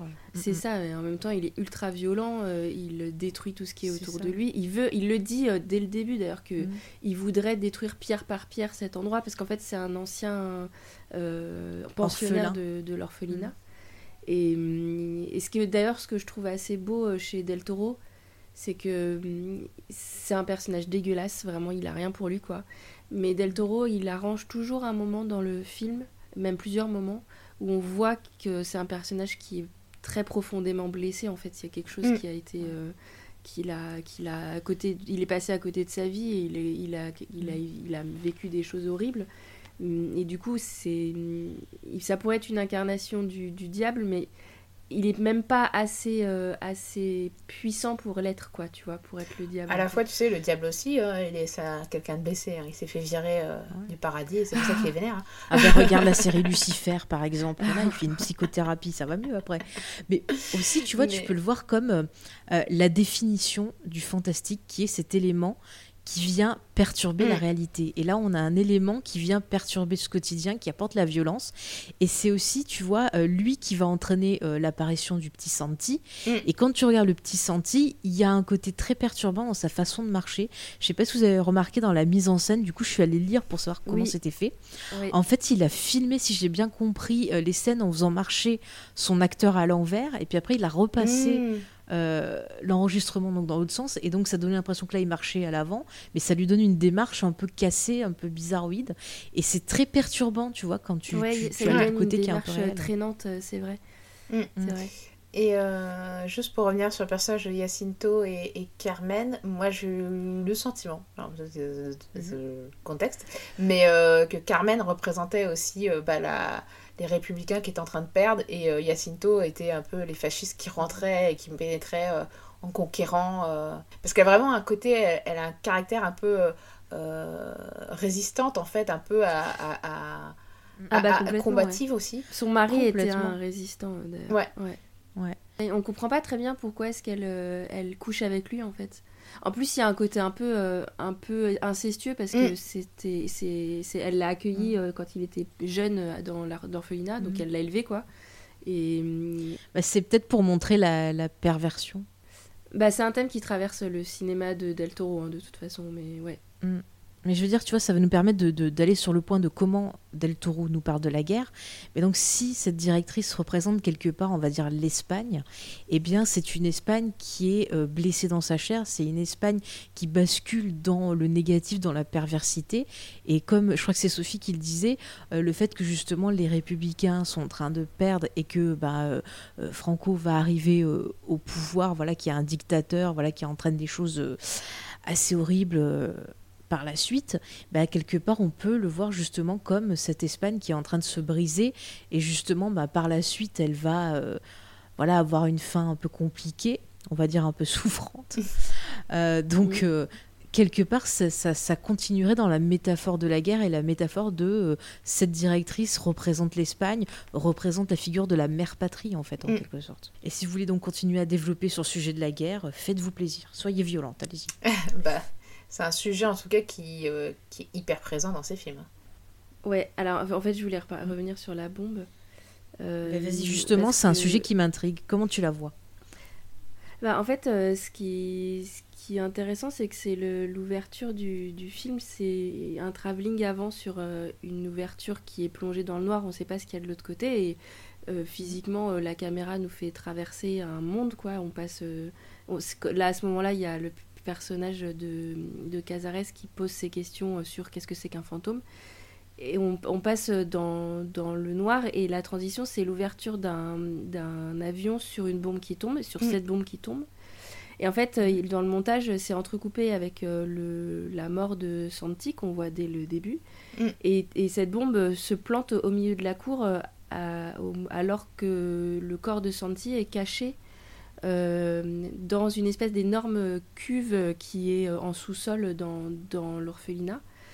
Euh, et, et- et alors qu'on a caché euh, le corps de, de cet enfant, il y a cette bombe qui tombe en plein milieu de la cour. Donc en fait, elle, euh, elle, est, elle est plantée au milieu de la cour, tout le monde la voit, et pourtant on vit euh, avec euh, comme si c'était c'était ok, elle va pas exploser, nous explique une dame euh, au départ, euh, puisqu'elle elle aurait été, euh, elle aurait été euh, euh, Désamorcée. dé- déminée, euh, désamorcée, merci. Et euh, en fait, euh, c'est comme une épée de Damoclès, en fait, elle pourrait exploser à tout moment, comme, comme la guerre, en fait, et, et on la voit pas directement, mais en fait, elle est tout le temps là, cette guerre, et c'est la bombe qui l'incarne. Et en même temps, elle incarne le corps de ce, enfin le meurtre de cet enfant qui n'a pas été résolu, quoi. Mm. Euh, et du coup, euh, il y a toujours, euh, même s'il parle pas de la guerre de façon hyper directe, on n'a pas beaucoup de scènes à part cette scène de fusillade qui parle de la guerre directement et quelques dialogues. Euh, Mhm. ça, ça parle de, de comment euh, cette- ces enfants ont, ont été, sont directement impactés au quotidien euh, par euh, le, le- ce que les adultes font de, de leur, euh, de leur vie quoi, et de la vie de leur famille. Quoi. Mm. Et d'ailleurs, elle parle avec eux, la bombe. Oui. C'est ça qui est angoissant. Elle est à la Ouais. fois euh, une aide et un truc hyper dangereux. quoi. C'est ça, et puis il y a souvent des plans où, genre, par le montage, il va souvent y revenir dessus. Euh, on va avoir des Ouais. plans où euh, les gens vont tourner autour, euh, comme si. Et, la façon dont il met la caméra, on a parfois l'impression que c'est la bombe qui tourne autour Mm. des gens, comme le requin, tu vois, dans les dents de la mer. Il y a toujours un truc angoissant. Et je sais que la première fois que j'ai vu le film, je me disais, non, mais elle va péter, elle va péter, c'est un C'est compte clair. à rebours, c'est un compte à rebours. Et en fait, c'est un compte à rebours de, de la guerre qui arrive. Non, mais je trouve qu'il en fait quelque chose d'hyper euh, d'hyper stressant, d'hyper Mm. angoissant, alors qu'en fait, bah, le compte à rebours, c'est pas vraiment une explosion, c'est juste l'arrivée de la violence euh, dans ce- ce- cet endroit. En fait, tout, Mm. tout, tout ce, ce pensionnat, quelque part, c'est toute une métaphore de la guerre, en fait. C'est dire qu'en fait, il nous, il montre cette guerre, on vit cette guerre, mais pas de façon directe, de façon métaphorique, en utilisant justement euh, le cadre dans lequel ça se situe, qui est euh, voilà une espèce d'arène. Quelque part, c'est une figure ronde, donc ils sont prisonniers d'un certain cercle, un peu comme euh, quand tu vas sur un tatami, tu vois deux hommes entrent, un homme sort, tu vois, c'est un peu ce principe-là. Donc on a ça, on a cette bombe qui revient tout le temps pour nous rappeler le danger, le fait qu'on va mourir, ces gosses qui perdent leur innocence, la violence qui arrive, c'est vraiment le champ de bataille pendant tout le film pour moi. En fait, je vais les reprendre sur ce que tu disais sur le côté angoissant en fait de la bombe. Euh, Guillermo del Toro, il a un vrai sens euh, visuel de la forme. Et euh, moi, ça m'a frappé, alors que j'avais pas forcément fait attention la première fois que j'ai vu le film. Mais la forme de la bombe, c'est cette forme arrondie, tu viens d'en parler. Et tout, toute l'architecture de la de la de l'orphelinat reprend cette forme de la bombe et en particulier dans la, les encadrements de portes qui sont, qui sont arrondis, c'est des espèces de d'arceaux en fait. D'arches. Et hum, d'arches exactement. Et en fait, ce qui fait que cette, ce danger, il est présent à tous les plans en fait. Euh, ils sont toujours dans une espèce de, à l'intérieur d'une bombe euh, métaphorique en fait euh, dans, dans, le, dans, le, dans le décor quoi. Et ça, c'est un truc chez Guillermo del Toro qui, revient régulièrement c'est que sans même que tu t'en rendes compte, il va utiliser les mêmes formes dans l'architecture et dans des détails du, décor ou dans des détails du, des formes de fantômes, par exemple. Euh, je pense à Crimson Peak où on a des fantômes qui sont beaucoup plus en pointe. Et, hum, et tout le décor de l'architecture de la maison de Crimson Peak va être en pointe aussi. Et là, c'est c'est la bombe en fait qui donne, qui, comme si elle s'était déjà répercutée dans, dans les lieux, quoi. Et, mm. et, il va faire ça euh, aussi, euh, il y a un moment donné où il y a une transition, euh, où on, on, voit Carlos, donc le héros du film, qui est assis sur son lit. Et sa tête de lit, c'est pareil, c'est une espèce de d'arrondi, mais beaucoup plus plat. Et là, le, le, plan suivant, il va y avoir Jacinto qui va être dans, dans, une pièce où il va y avoir exactement la même, la même forme. quoi. Mm. Et, et, du coup, ces transitions montrent que tout, euh, tout, tout, tout, imprègne tout, quoi. Chaque, euh, chaque euh, élément de, de l'histoire et de, du récit va imprégner aussi le, le décor, malgré les personnages. Et, et il y a, d'ailleurs, il y a un peu un côté euh, destinée euh, à laquelle on peut pas échapper quoi. Quoi qu'il arrive, tu es déjà à l'intérieur de cette bombe là mm. quoi. Tout à fait. Mais justement, tu parles de destinée et de temps qui passe, mais il y a un truc qui revient souvent chez Del Toro, c'est les mécanismes, les mécanismes d'horlogerie, les tic-tac, les machins. Et là, on a cette bombe, tu vois, j'ai mm. parlé du, du, son, on a ce bruit de tic-tac, on a le bruit euh, tout le temps oppressant de ces fantômes qui sont tristes. Euh, tout le travail sur le son ne fait que t'annoncer que tu pourras pas y échapper, que le malheur arrive, euh, que euh, l'Armageddon en quelque sorte est euh, à ta porte. Et c'est comme ça, c'est cyclique, c'est c'est le temps qui passe, c'est le fait que ben voilà les choses comme ça tu peux pas y échapper. Et tout ce que tu peux faire, c'est t'y préparer du mieux possible, mais ça te, ça va arriver, ça va te poursuivre, c'est un mécanisme, c'est en marche, c'est comme ça. Et, et, c'est vraiment quelque chose qui revient mm. souvent, souvent euh, chez Del Toro, même dans Hellboy 2 par exemple aussi, avec tout le côté mécanique euh, euh, qui, qui, qui, revient. Enfin, c'est non mais c'est pas mal. Il y a vraiment un côté, comme tu le disais, Charlotte, fatalité en fait. Hein. Mm. Bah, alors en vous écoutant ça, et en revoyant les scènes du film, il y a un truc qui me frappe aussi, c'est mais après je craque peut-être, hein. c'est que cet arrondi, euh, le fait qu'on on a souvent tendance à replonger vers. Et, et, surtout la, la, la, la, tête du bassin ou le corps de Santi, ça bah fait penser au liquide amniotique en fait. Et, et du coup. Et au fœtus, bah oui, oui, complètement.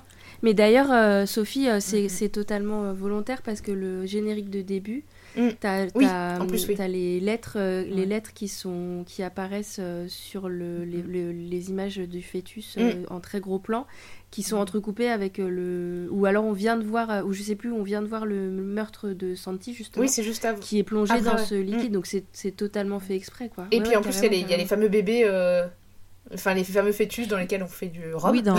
ouais, c'est ça, c'est ça. Ce qui est dégueulasse. J'avoue que j'étais... Quand j'ai revu le film, j'ai fait « Ah ouais, je m'en souvenais pas de ça !» Alors, moi, je sais pas pourquoi, ça m'a rappelé le... Ça m'a rappelé le masque de Zorro avec le méchant qui met la tête euh, du frère de Zorro dans, dans, un... dans un, truc oui, là, et qui boit dedans et tout tranquille. Je fais « Ouais, ok. Ah. Quelle horreur. Mais ce que je veux dire, c'est que le, le fœtus, c'est aussi quelque chose qui revient souvent euh, dans l'œuvre de Del Toro avec justement tout ce qui est larve, tout ce qui est un peu euh, cocon, transformation. Mm. Peut-être qu'on pourra le relier au thème de l'enfance. Hein, ça, euh. bah, peut-être, il y, y, a peut-être l'idée de retourner dans, dans, le ventre de sa mère parce que la c'est vraiment trop horrible. ah, peut-être genre essayons d'échapper à ça. Mm. Parce que c'est vrai que lui, il dit qu'il utilise la fiction pour s'échapper. Quand tu vois que Del Toro, il te dit que c'est la fiction qui l'a aidé à supporter certaines choses, euh, le fait, tu vois, que les gosses, ils aient des petits jeux, qu'ils aient. euh, euh, voilà des, des, des rêves genre ah bah quand je sortirai d'ici je vais faire des BD je vais écrire des histoires et tout tu vois ils sont à Mm. leur niveau de de gosse pour échapper à ça et le relier au fantastique il y a plein de choses comme ça c'est vraiment genre Del Toro qui dit bon bah voilà il faut que je j'exorcise des choses que j'ai vues mais en même temps c'est dur donc je vais utiliser le fantastique pour m'aider à rendre ça plus supportable quelque part Ouais. et euh, je trouve que c'est non mais je trouve que c'est intéressant parce que on a vraiment un film qui parle de sujets très très forts mais qui est à la fois incroyablement poétique à la fois ben voilà le fantastique dans son expression la plus pure et on a cette image de l'enfant qui va être intéressant et voir un peu ce qu'il va nous en donner. Mais est-ce que vous avez des choses à, à dire encore sur la guerre dans le film, sur comment elle Alors, est illustrée, sur la mise en Pas scène forcément sur la guerre, mais sur. euh, on a parlé des décors, on a parlé de la couleur, on a parlé du son. Euh, moi, il y a aussi la, la- la construction de, de l'image où. euh, où en fait, j'ai- j'ai le sentiment, aussi bien dans Les Chines du Diable que dans Labyrinthe de Pan, où. Euh, L'univers des adultes, qui est effrayant du point de vue de l'enfant, est souvent très chargé. Euh, c'est des décors qui sont très chargés, qui sont très remplis, euh, où il y a beaucoup de choses dans le champ. Et au contraire, quand on est du côté des enfants euh, dans leur orphelinat, dans leur chambre, dans leur. euh, euh, c'est pas une chambre, c'est un dortoir. Ouais. C'est très vide, au contraire. Euh, c'est très Il y a beaucoup d'espace. euh, il y a l'espace de rêver, il y a l'espace que pour un fantôme de rentrer. Alors que dans l'espace de composition euh, des plans chez adultes, c'est très rempli. Il n'y a pas d'espace en plus dans lequel que- la rêverie pourrait s'inviter en fait. Et c'est encore plus marqué dans mes souvenirs dans le labyrinthe de Pan où il y a vraiment toutes ces réunions avec tous les, tous les soldats, ces repas, etc. Et tu as vraiment le, le champ qui est complètement rempli en fait, l'image qui est saturée, euh, qu'on retrouve un peu dans, dans le laboratoire, euh, enfin dans le laboratoire, le bureau du professeur, du docteur, qui est très rempli aussi, très chargé. Et, et- et cette image chargée, elle revient à la fin quand, quand tout, tout explose à la fin. Tout explose, Mm. Oui, et là, on est vraiment dans le monde des adultes pour le coup, Ouais. parce que la guerre est là, quoi, vraiment physique. Et même dans la ville, en fait, quand on va dans la ville, il y a, il y a- ça devient aussi très chargé, quoi. Alors que quand on est euh, dans l'univers des enfants, on est dans un, dans un cadre qui est beaucoup plus, euh, beaucoup moins rempli, en fait, et qui est beaucoup plus, à la fois plus inquiétant parce qu'il peut y avoir des ombres, des, des interprétations, des choses dans le vide, mais, euh, mais c'est moins chargé, quoi. Et moins... Mais, mais c'est une très très bonne observation. Et moi, je rajouterais que quand on est du point de vue de l'enfant, euh, la façon dont le cadre est construit, on a une impression de, de, de gigantesque. Mm. C'est-à-dire qu'on sent qu'ils sont tout petits dans cette immensité qui les entoure, mais ils restent sur des choses très basiques, genre euh, manger, euh, essayer de s'amuser, essayer euh, de comprendre ce qui se passe, pourquoi il y a une tristesse. Enfin, c'est vraiment c'est des occupations, tu vois, du point de vue euh, de l'enfant. Mais quand on va ch- chez les adultes, il y a un côté qui va être plus dans les ocres. On va voir des couleurs un peu plus, tu vois, rouges, un peu violentes, qui vont apparaître dans, dans leur Mm. cadre. Le côté chargé, pour moi, c'est un peu genre, plus tu vois de trucs, plus ton esprit, euh, bah, il va de plus en plus à bout. Et tu as un point de rupture où soit euh, ben, tu, tu, tu déprimes, soit ça va pas du tout, soit tu deviens hyper violent. Et c'est un peu, tu vois, le côté, ben, justement, l'homme euh, l'homme est un loup pour l'homme, en fait. Encore une fois, c'est Mm.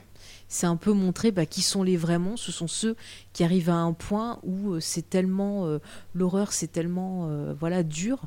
Il y a tellement de pression qu'en fait ça fait ressortir le pire qu'il y a en eux. Tu vois, encore une fois, il n'a pas besoin de nous le dire, c'est l'image, c'est la mise en scène. Il va avoir un côté aussi Mm. pas mal théâtral, des fois avec le docteur, par exemple.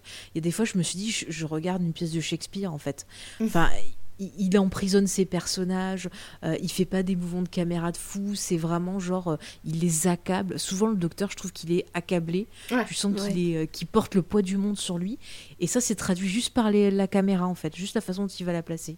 Euh, quand, tu- quand on dit qu'il aime les monstres, parce que euh, pour le coup, euh, on sent vraiment qu'il aime les monstres, euh, et que les adultes sont des monstres aussi, euh, mais je trouve qu'il y a aussi un regard, t'en parlais avec Jacinto au début, il est aussi attaché à, à ces vilains en fait, à ces, ces adultes qui, qui faillissent, qui se trompent, qui se plantent, parce que tous au final font des erreurs qui vont bah, mener à la tragédie, quoi. Que ce soit Carmen qui...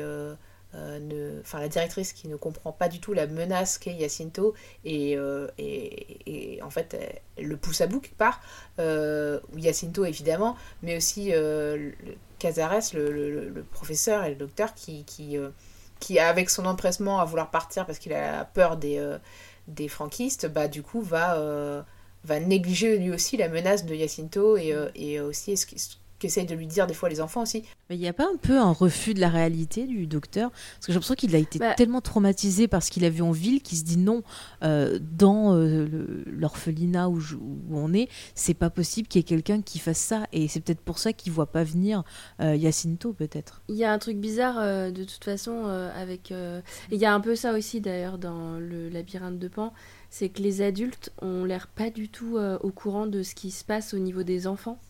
Euh, Et là, il y a quand même un enfant qui a disparu et alors on peut se dire c'est la guerre donc c'est le bordel, mais euh, ça a pas l'air de. Le fait par exemple que le Carlos à un moment donné euh, euh, se fait couper la joue par Jacinto. Mm.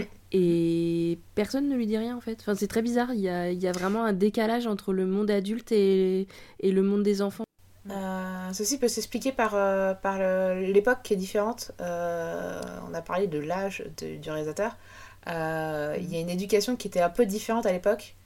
Encore une fois, je puise dans les histoires de ma mère, mais, mais quand elle me racontait son enfance, en fait, vraiment, il y avait les enfants parlent pas à table, ils mangent en premier, ils s'en vont ensuite, et quand ils racontaient quelque chose, enfin, quand ils enfin, limite, on- les deux, de temps en temps, on les autorisait à parler, raconter des choses, et c'était pas vraiment écouté, en fait. Et vraiment, je pense qu'il y avait une époque qui est très différente d'aujourd'hui et qu'on a du mal à concevoir parce C'est ça. qu'aujourd'hui, bon, on file un Et téléphone portable aux pas tes mal. enfants, hein. à peine ils savent même pas Mm. encore parler, tu vois. Mais euh, Mais t'avais ce côté, si un adulte disait qu'un gosse avait fait une connerie, il, Mm. il s'en prenait une, on n'allait pas demander au gosse si ce que disait l'adulte était vrai. Donc Ouais. je pense que ils ont dû se dire, bon bah si le gars il lui a mis une torgnole, enfin ou s'il l'a blessé, c'est parce qu'il l'a mérité. Je pense que c'était un peu comme ça à cette époque-là en fait, hein, ouais. malheureusement. euh. Mais après, par contre, pour les gosses qui a disparu, il y a une explication dans le film. À un moment, il y a la directrice, je crois, qui parle en disant euh, Ah, bah, tu sais, euh, t'es pas prisonnier ici, il y en a qui sont partis, mais bon, euh, à mon avis, ils ont dû, en gros, euh, elle fait sous-entendre, Ouais. ils ont dû bien douiller, qu'il y en a peut-être qui sont morts, mais que malheureusement, elle pouvait rien faire pour les retenir. Et elle lui dit bah tu seras mieux ici donc je te conseille de pas partir mais bon après tu fais comme tu veux mais je t'avertis quoi. Et je pense que quand il y a des gosses qui fuient, ils cherchent pas plus loin parce que euh, ils ont peut-être pas assez de bouche à nourrir donc c'est la sélection naturelle, je sais pas. Bah, alors c'est vrai qu'il y y a un côté un peu euh, conte de fées, euh, euh, petit pousset, dans le sens où clairement plusieurs fois il est énoncé qu'ils sont pas sûrs qu'ils aient de quoi nourrir tout le monde. Et euh, il y a ce désert euh, gigantesque où on t'explique qu'en fait pour revenir à la ville, il y en a pour au moins une, une journée de marche sans voiture et que euh, bah, c'est le désert, c'est sec, etc. Il faut pas se planter de direction. Et, euh, et du coup t'imagines qu'un enfant s'il s'enfuit... s'il fugue bah, et qu'il sait pas où il va, en fait, il va mourir dans le désert de, de soif Ouais. ou d'insolation, quoi. Et il y a vraiment ce côté, ouais, conte de fées où, en fait, l'extérieur, il y a des loups, euh, il y a le désert, il y a des ogres, etc., quoi. C'est... euh, Mais non, je voulais Euh, juste dire que, que la fin, ça la rendait un peu. Tu vois, on peut se poser la question, c'est genre, est-ce qu'ils vont s'en sortir ou pas, les, les gosses? Ouais, tu parles du, tu parles du loup euh, dans, dans des, enfin, tu parles des aspects de conte que contient le film. La cuisine, donc euh, qui est euh, le, le, Mm. le lieu euh, où, où qui, qui en fait qui est le le- le- l'en- le- l'entrée euh, vers euh, justement ce, ce sous-sol où il y a cette grande cuve. La cuisine, la première fois qu'on la voit, elle est vraiment présentée comme l'antre de la sorcière parce que tu as cette espèce de four avec le feu qui, Ouais. qui brûle, tu as les instruments de, de torture entre guillemets où tu vois des choses qui coupent, euh, des ciseaux, des couteaux. Euh, et et c'est vraiment, euh, euh, c'est vraiment euh, une façon de faire euh, passer tout à coup euh, le film dans quelque chose de, de, de, de, de l'ordre du merveilleux. quoi. Euh, Et c'est- fait exprès clairement, quoi, parce qu'il y a, il y a tout un mystère autour de, cette, de cet endroit où on ne sait pas euh, ce qui- ce qu'il cache. Ce qui est d'ailleurs euh, un- une des grandes forces, euh, je trouve, de Del Toro, c'est de savoir euh, construire des lieux Mm. hyper, hyper marqués et, et quasiment, en fait, ces films, c'est souvent, t'as des- t'as un lieu dans ces films qui est un lieu où on revient tout le temps. Et souvent, euh, d'ailleurs, c'est un lieu en décrépitude.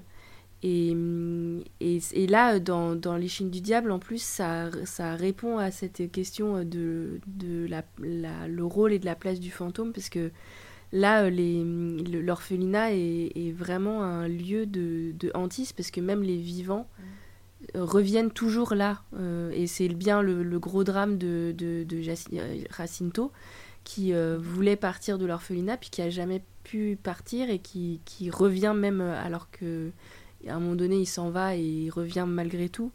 Et, et tous en fait sont prisonniers à jamais quoi de, de ce lieu. Mm. Euh, donc il y a vraiment un aspect de ouais c'est ça de de, de fant- ouais de merveilleux mer- entre merveilleux et fantaisie fantastique dans le dans le film quoi. La cuisine est, est- est aussi euh, un lieu de tragédie aussi, euh, où tout va valer de mal en pis en plus. euh, Donc, euh, Ouais. Oui parce que c'est ça qui explose ouais.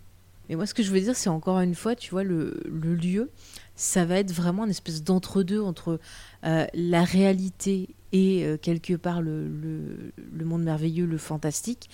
Et c'est en même temps une représentation, je trouve, de du cercle de la vie, du fait que la violence, ça reviendra toujours à un moment. Et tu peux le voir aussi avec euh, la représentation d'un d'un cerveau d'adulte qui va avoir tendance, tu vois, à errer tout le temps dans ses souvenirs, à se remémorer les choses qui l'ont traumatisé, jusqu'à arriver à un point de rupture. Et ça peut être, tu vois, une peu une représentation ben, du- d'un d'un esprit qui a été traumatisé aussi, je trouve. Encore une fois, c'est hyper riche, Del Toro, euh, rien que dans l'image. Voilà, on ne dira jamais assez. Euh, vous pouvez vous contenter voilà, de l'histoire basique, mais quand j'entends dire souvent dans les critiques que ce qu'il propose, c'est vide, ben, euh, je comprends pas, parce qu'il y a énormément de trucs qui sont racontés par l'image, par la mise en scène, c'est quand même fou. Ouais, mais après, c'est peut-être aussi euh, parce que ça parle. Enfin, moi, là où ça m'a le plus marqué, les, les critiques euh, négatives sur le cinéma de Guillermo del Toro, c'était pour Crimson Peak. euh, parce que je pense que Labyrinthe de Pan avait un peu mis tout le monde d'accord. Euh, c'est.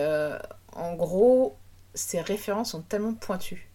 Euh, son sens du détail est tellement poussé. Et son univers est tellement euh, tourné vers euh, finalement.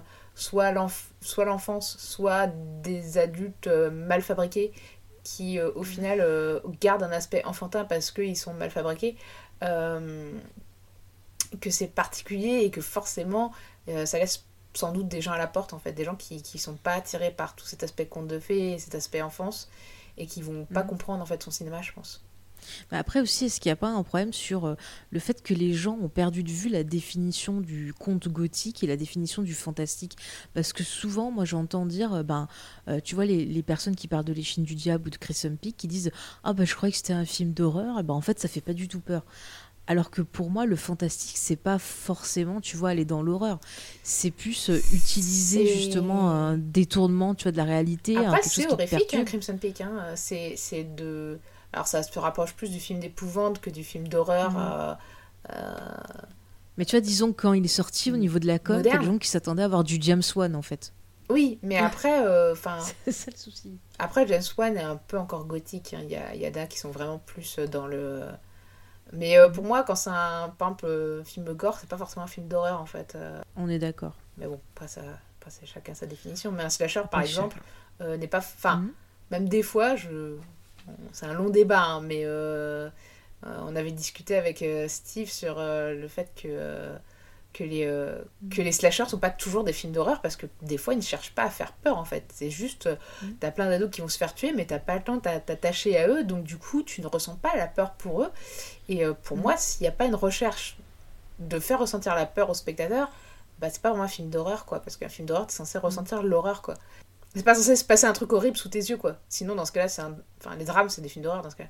Mais ce que je veux dire, tu vois, c'est le slasher, parce que propose aussi euh, Del Toro, c'est pas finalement des contes de fées modernes, Mm. avec euh, de nouvelles figures, tu vois, à, à transmettre, de nouveaux euh, loups, tu vois, du chaperon rouge, euh, euh, de nouvelles sorcières, de nouveaux trucs comme ça. Finalement, est-ce que c'est pas le conte de fées qui s'adapte à son époque? Alors oui et non, parce que ce cinéma, son Mhm. cinéma n'est pas non plus si moderne que ça. hein. À chaque fois, c'est dans un contexte soit de guerre, soit historique.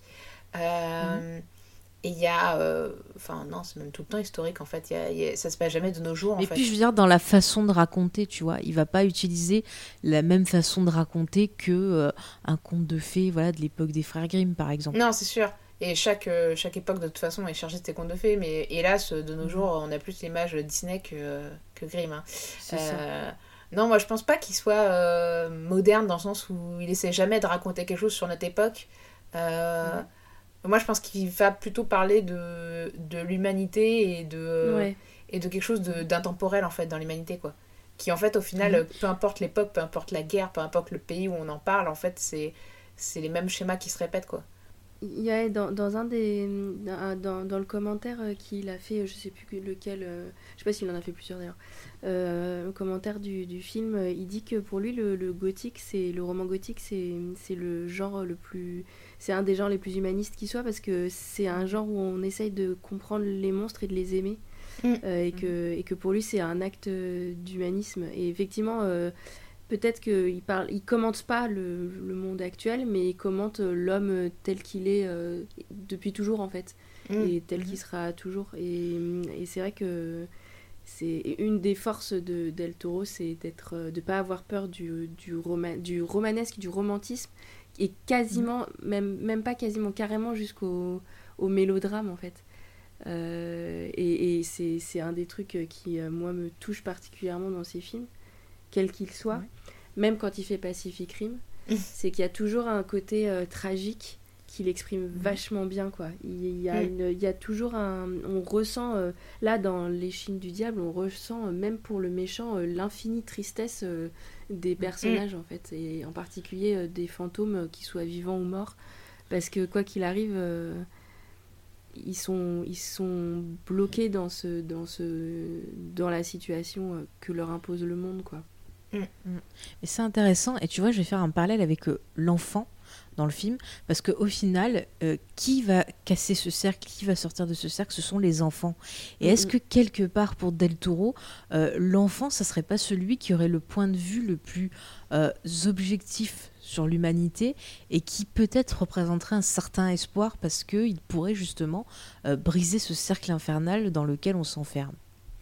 Euh, objectif, je sais pas, mais pur en tout cas, oui. C'est c'est vraiment des personnages purs qui débarquent euh, euh, dans, dans des lieux, euh, dans des lieux euh, imprégnés de, euh, de, de- du mal, quoi. Alors, qui rentrent ou bien qui sont piégés dedans et qui essaient de sortir, pour la forme de l'eau. Mais je sais pas, je, je trouve ça intéressant que souvent il utilise l'enfant justement euh, pour apporter un point de vue euh, extérieur, Mm. un point de vue différent sur justement la, la guerre. Parce que euh, ben, dans le film, comment vous, vous avez l'impression que ces enfants en fait vivent et ressentent cette, cette guerre, cette violence qui est euh, à leur porte? Euh, Tiens, Sophie, dis-nous. Bah, euh, moi, je pense qu'ils, comme la plupart des enfants, en fait, ils l'ignorent, en fait. C'est marrant parce que, parlant de l'enfance, là, la première chose qui me vient, c'est le film Créa des Cuervos, qui parle aussi de- d'une gamine qui est dans... Alors, je pense que c'est l'Espagne franquiste, si je me souviens bien. Euh, donc, c'est après la guerre. Et euh, et il y a cette atmosphère hyper mélancolique, mais tu es vraiment dans le point de vue de, la gamine qui, elle, euh, ne se rend pas compte que, en fait, euh, bah, enfin, ces gens-là passent à côté de leur vie parce qu'ils sont dans un contexte de dictature. Et, là, dans les Chines du diable, en fait, c'est-à-dire que les enfants ont- font complètement leur vie. Quand on dit la guerre des boutons, c'est ça, ils sont un peu en train de faire leur guerre. Finalement, à la fin, ils finissent par, par, par s'allier. Il y a vraiment. Ils font toute leur vie, en fait, les enfants, un peu indépendamment des adultes, en fait. Et t'as même des scènes un peu en parallèle où t'as euh, d'un côté euh, les enfants qui font euh, euh, bah, leur incur- incursion pour aller dans la cuisine, par exemple, en essayant de se cacher derrière la bombe, ou qui discutent pendant la nuit au lieu de dormir. Et pendant ce temps-là, t'as des scènes où tu suis les adultes qui, eux, font totalement autre chose. Et t'as l'impression de, de deux mondes coupés qui, ne, que, qui lorsqu'ils vont se rencontrer, ça va forcément être dans le fracas et la violence, quoi. Bah, après, on voit les gosses, ils sont plus dans la recherche de justice pour leurs copains, euh, le petit Santi, Mm. euh, que euh, vraiment se dire ah bah ouais, bon bah il y a la guerre, ça fait peur. Oui. Limite, ils pensent plus trop à leurs parents aussi, certains. Il y en a qui savent pas où sont leurs parents, s'ils sont vivants ou sont morts. Et c'est vrai qu'ils sont plus dans bah voilà les jeux avec les copains, les échanges. Donc c'est assez intéressant. Mais par contre, tu vois, sur le plan de fin, euh, je reviens sur le fait qu'ils sortent de l'école. Est-ce que quelque part, c'est pas un peu Del Toro qui va nous symboliser le fait que ils vont quitter l'enfance en étant Mm. confrontés à la réalité? Et donc euh, on peut se poser la question de savoir en fait si euh, ils vont devenir ben, des, des chouettes adultes qui vont casser justement cette, euh, ce, ce truc horrible qui est la guerre, qui est la violence, ou est-ce qu'ils vont eux aussi ben, retomber dans ce cercle, retomber dans ce, truc horrible de euh, on se fait du mal entre nous, euh, l'homme est mauvais et, compagnie. Enfin, je trouve qu'ils qui pose quand même des enjeux à la fin.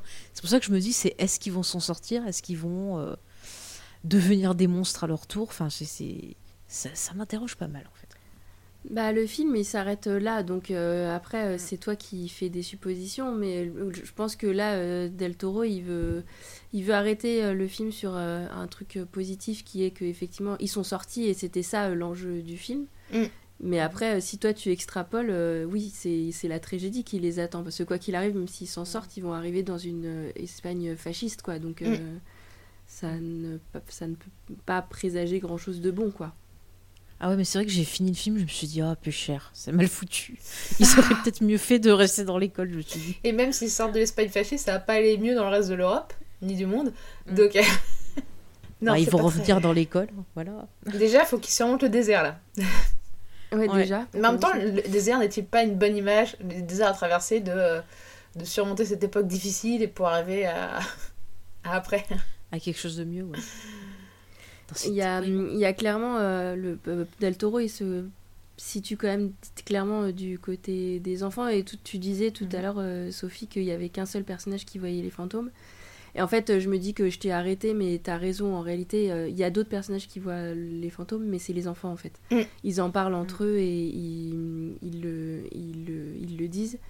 Ce que je sais pas, c'est que le personnage de, de Jacinto, il semble avoir un.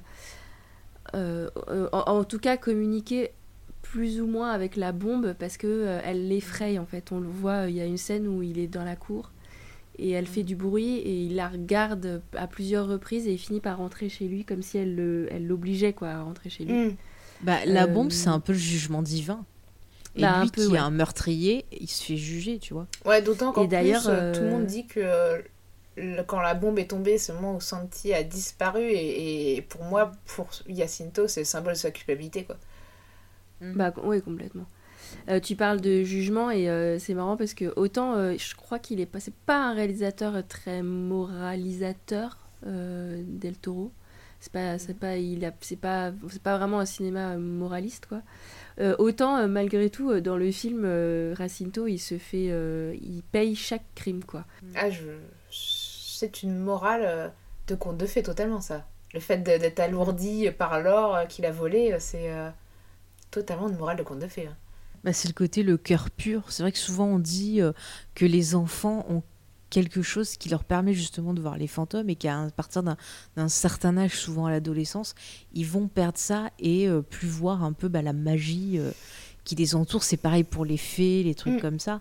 Donc c'est c'est- ouais, ouais, exactement cette figure du, du conte de fées. Je suis euh, 100% d'accord. Est-ce que vous voyez autre chose à rajouter qui vous a marqué dans la mise en scène, euh, dans les thématiques? C'est peut-être pas forcément euh, pertinent, mais pour moi, euh, c'est un. je- lui, il dit que Del Toro, il dit que le personnage de Carlos, euh, c'est un peu le, le, le- le cousin ou le frère de, de- du personnage de la petite fille dans le labyrinthe de Pan. J'ai oublié son nom. Mm. Euh, mais, mais pour moi, euh, le, Les Chines du Diable, c'est vraiment un film qui est en diptyque avec euh, le Crimson Peak. Parce que je trouve que c'est vraiment euh, le, le, le Crimson Peak, on a vraiment la même.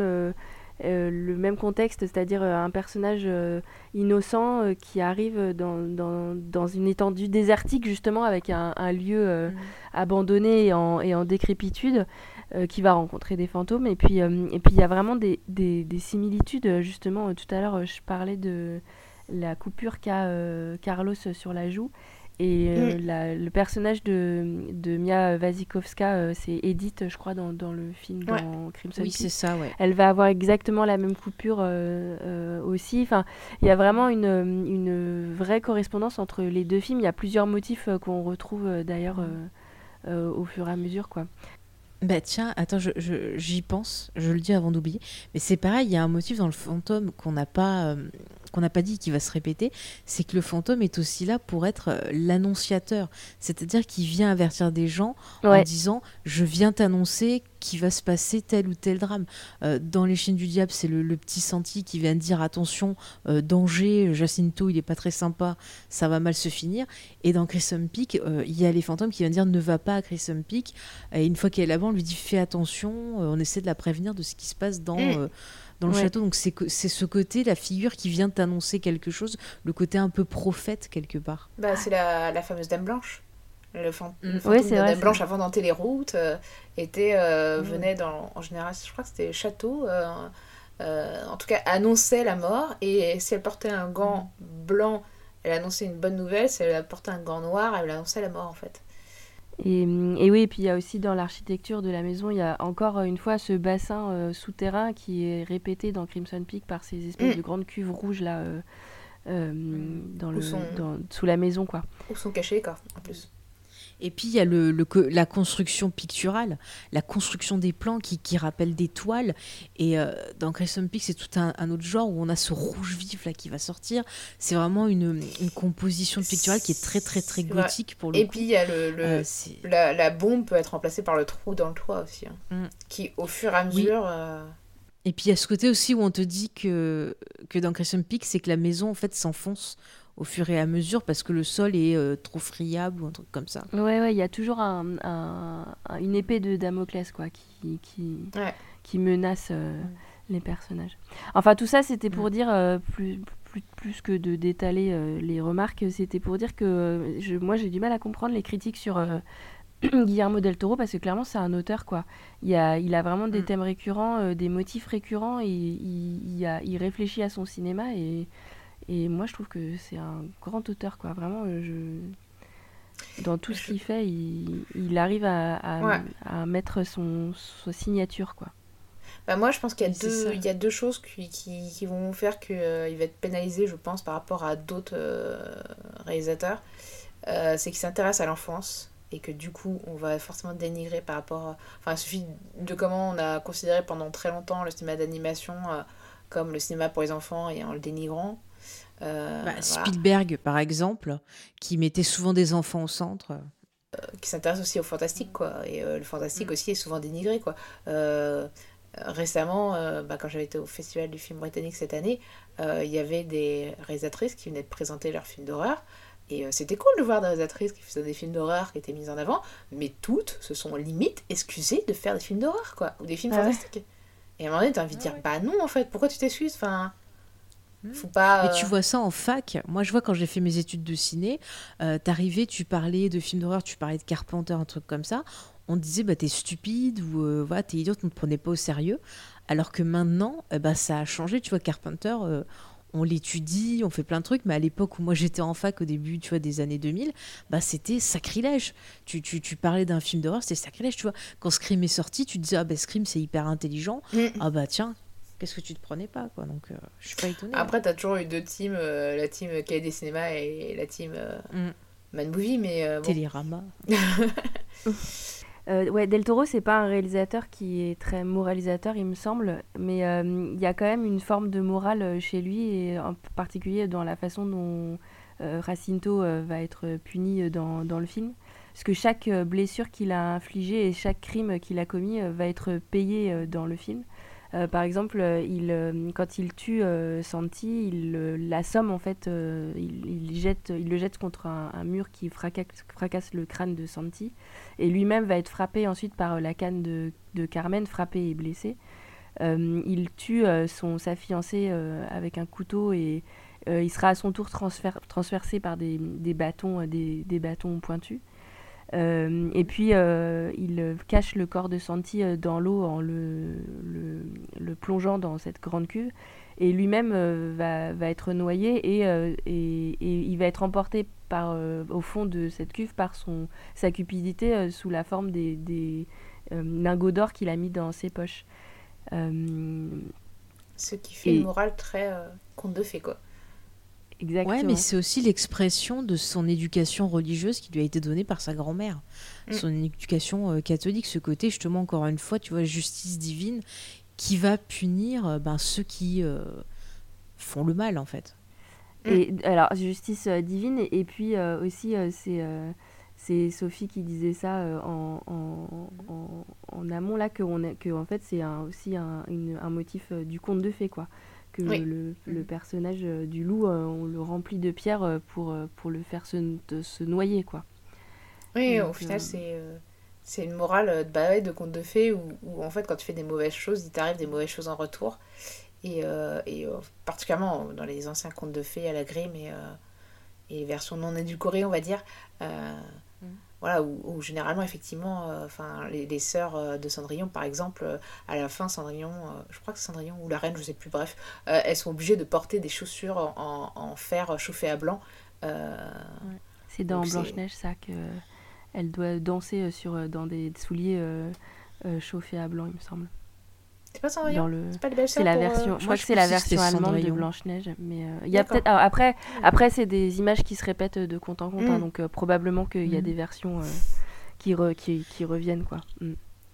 Et tu vois, je sais pas pourquoi, je, je, je pense à Stephen King d'un coup, mais je me dis, on serait dans un Stephen King.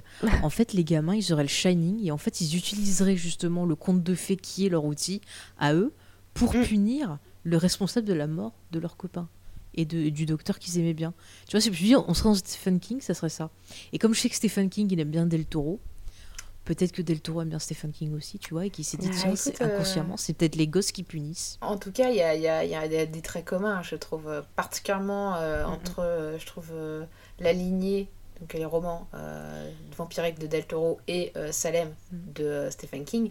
Oui. Mais, mais même au-delà de ça aussi, des, des, enfants qui subissent la violence d'un monde difficile, en fait, et qui, et qui ce monde difficile va leur voler leur innocence en plus. Donc euh, ça aussi, c'est une thématique qu'on retrouve beaucoup dans Stephen King. Quoi. Tu vois, tout est lié, encore une fois, euh, ça montre à quel point Del Toro, il a de multiples influences, qui vont d'influences classiques à d'influences plus euh, considérées comme dans la pop culture, mais que c'est à chaque fois quelque chose qui va faire...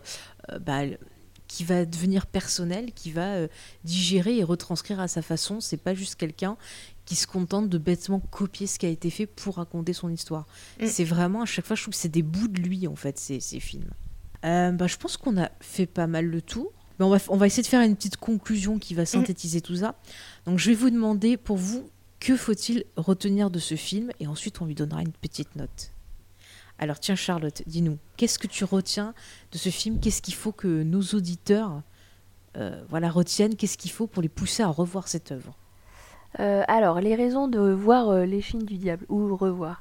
D'abord, c'est une très très belle image qui, qui met en, en, avant des couleurs pas forcément très attirantes à la base, parce que c'est du jaune et du marron, quoi, en gros.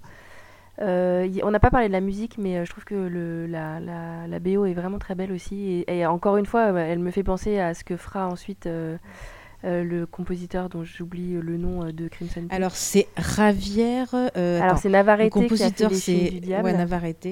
Mais mhm. Crimson Peak. Et alors le compositeur Crimson Peak, je sais plus. Attendez deux secondes. Sophie, tu devrais le savoir, tu l'écoutes cette BO en plus. Mais oui, je l'ai sur mon. Mais elle est trop bien. Attendez, faut que je la retrouve. Mais moi aussi, mais je retrouve plus le nom.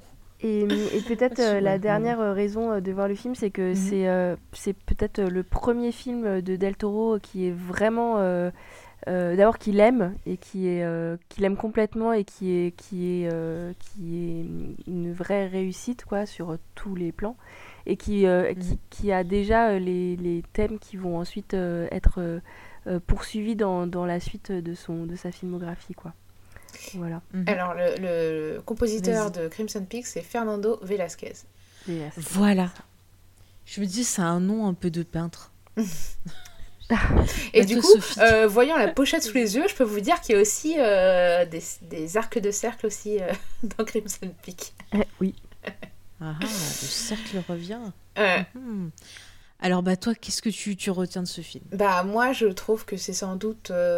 Enfin, Guillermo del Toro parle mieux que personne, je trouve, de l'impact de la guerre. Enfin, peut-être pas mieux que personne, parce qu'il y a d'autres très bons films aussi sur euh, sur la guerre. En tout cas, moi j'aime beaucoup ce, point de vue euh, de l'intérieur en fait, euh, de l'intime, de la cellule familiale, de, de l'orphelinat, enfin le dortoir qui rappelle vraiment l'enfance.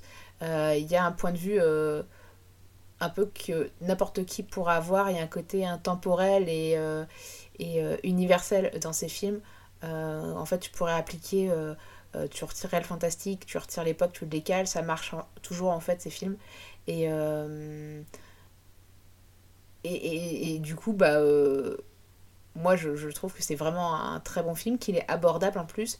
Et, euh, et j'invite les. Bah justement, vu qu'il y a un nouveau Del Toro qui va sortir cette année, le- les auditeurs, s'ils n'ont pas vu ses premiers films, euh, que ce soit Chronos, euh, Les Chines du Diable ou Labyrinthe de Pan, euh, bah de, revenir vers ses, euh, débuts parce que. euh, Vraiment, il y avait quelque chose de, de très puissant et de très fort dans ces films que des fois j'ai l'impression qu'il est un peu perdu, euh, je trouve, à regret, euh, dans ces derniers films. Donc euh, voilà. C'est un petit mot, moment nostalgie. Oh, C'était beau, c'était beau.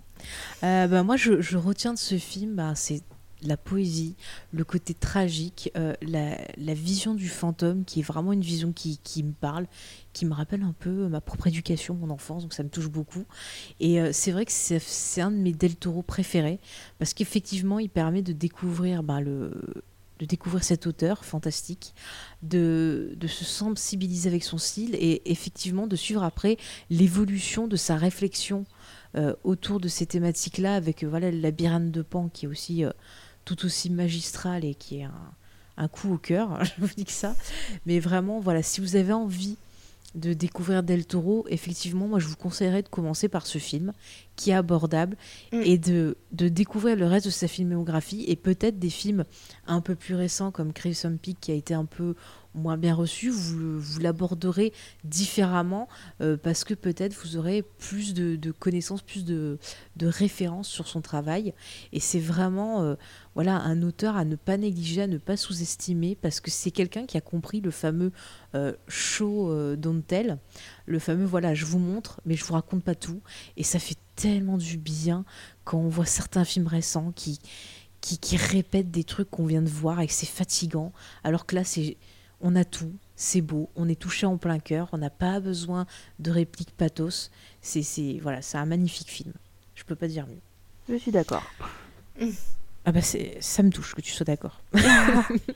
Euh, bah tiens, puisque tu parles, donne-nous ta note sur ce film. Combien tu, tu, tu lui mets sur, euh, sur, euh, sur euh, Jared Leto, j'allais dire, parce que c'est un peu ma passion. Combien de Jared Leto sur ce film? J'aime bien l'embêter, j'en avais pas parlé encore. tu m'embêtes sur le Jared Leto là, parce que du coup, je, ça, ça décale complètement toutes mes valeurs là. Non, je rigole, vas-y, dis-nous sur, sur 10. Allez. Écoute, euh, c'est, j'aime énormément ce film, c'est pas mon préféré. J'ai envie quand même de lui mettre, allez, un 8. C'est pas très gentil. Bon, c'est, une bonne note déjà, c'est très sympathique. C'est pas un pourrais lui zéro, mettre c'est plus, très bien. mais- euh, Non, bah non. Bah voilà. Bah 8, c'est joli comme note. Voilà. Mais tu oui, peux dire que c'est bien. 8 coups de cœur aussi. C'est... C'est, c'est 8 coups de cœur alors. T'enlèves deux points pour qui? Pour le petit Jacinto là, le méchant? En fait, non, euh, je, j'enlève euh, pas de points, c'est juste que c'est par comparaison aux- à d'autres films de Del Toro que j'aime Mhm. encore plus en fait. Mais euh, c'est vraiment très subjectif. Ok, bah c'est ton choix, on le respecte. Euh, et toi Sophie, quelle note tu donnes? Eh ben, moi, je vais donner 9. euh, parce que dans mon système de notation habituel, euh, le 10 c'est pour le chef-d'œuvre, la perfection absolue, le film que j'ai envie de revoir et de revoir et de revoir et de revoir et je- dont je me lasse toujours pas, euh, Mhm. ça devient quasiment obsessionnel chez moi.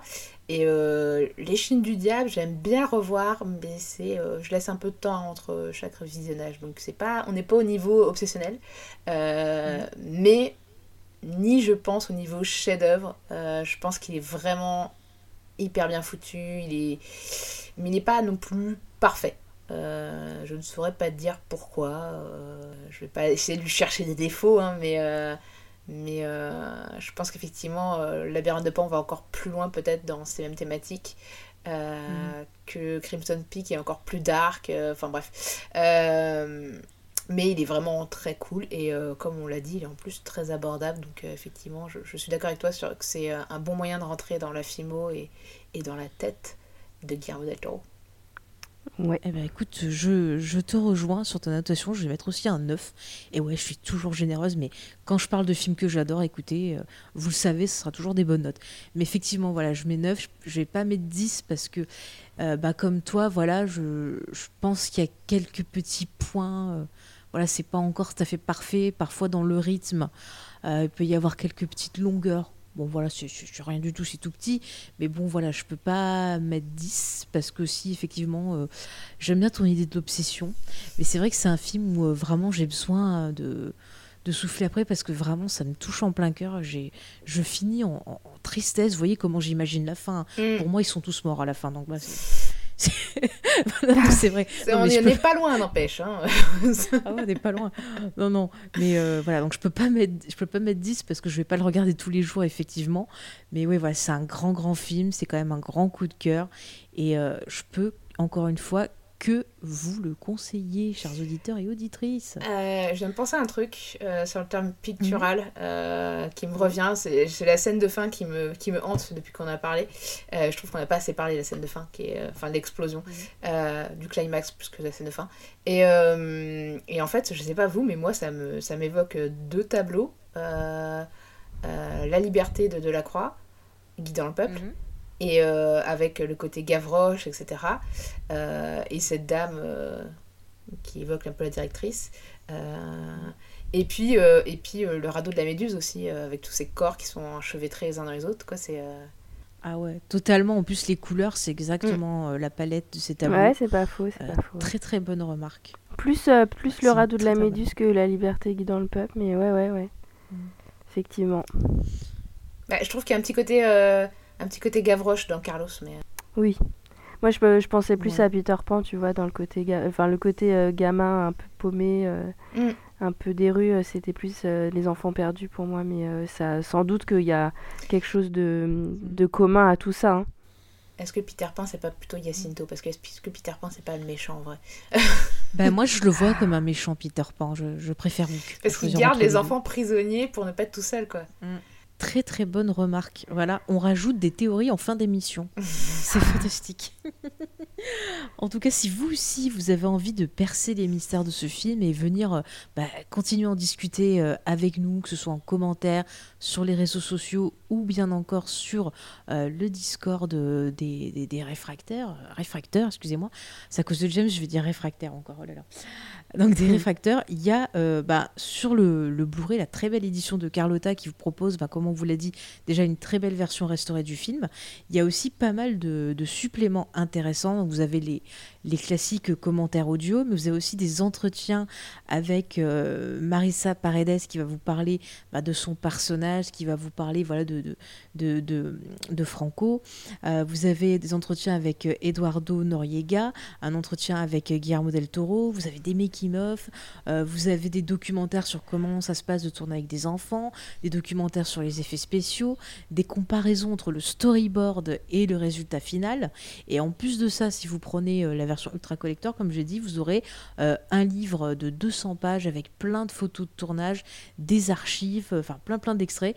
Donc si comme nous, bah, vous aimez le cinéma et que vous aimez Del Toro, c'est quand même... bah, une édition à découvrir parce que c'est vraiment du, du, du chouette boulot et je dis pas ça parce que euh, voilà ils nous ont ils nous ont envoyé le, le Blu-ray c'est sincère payer là.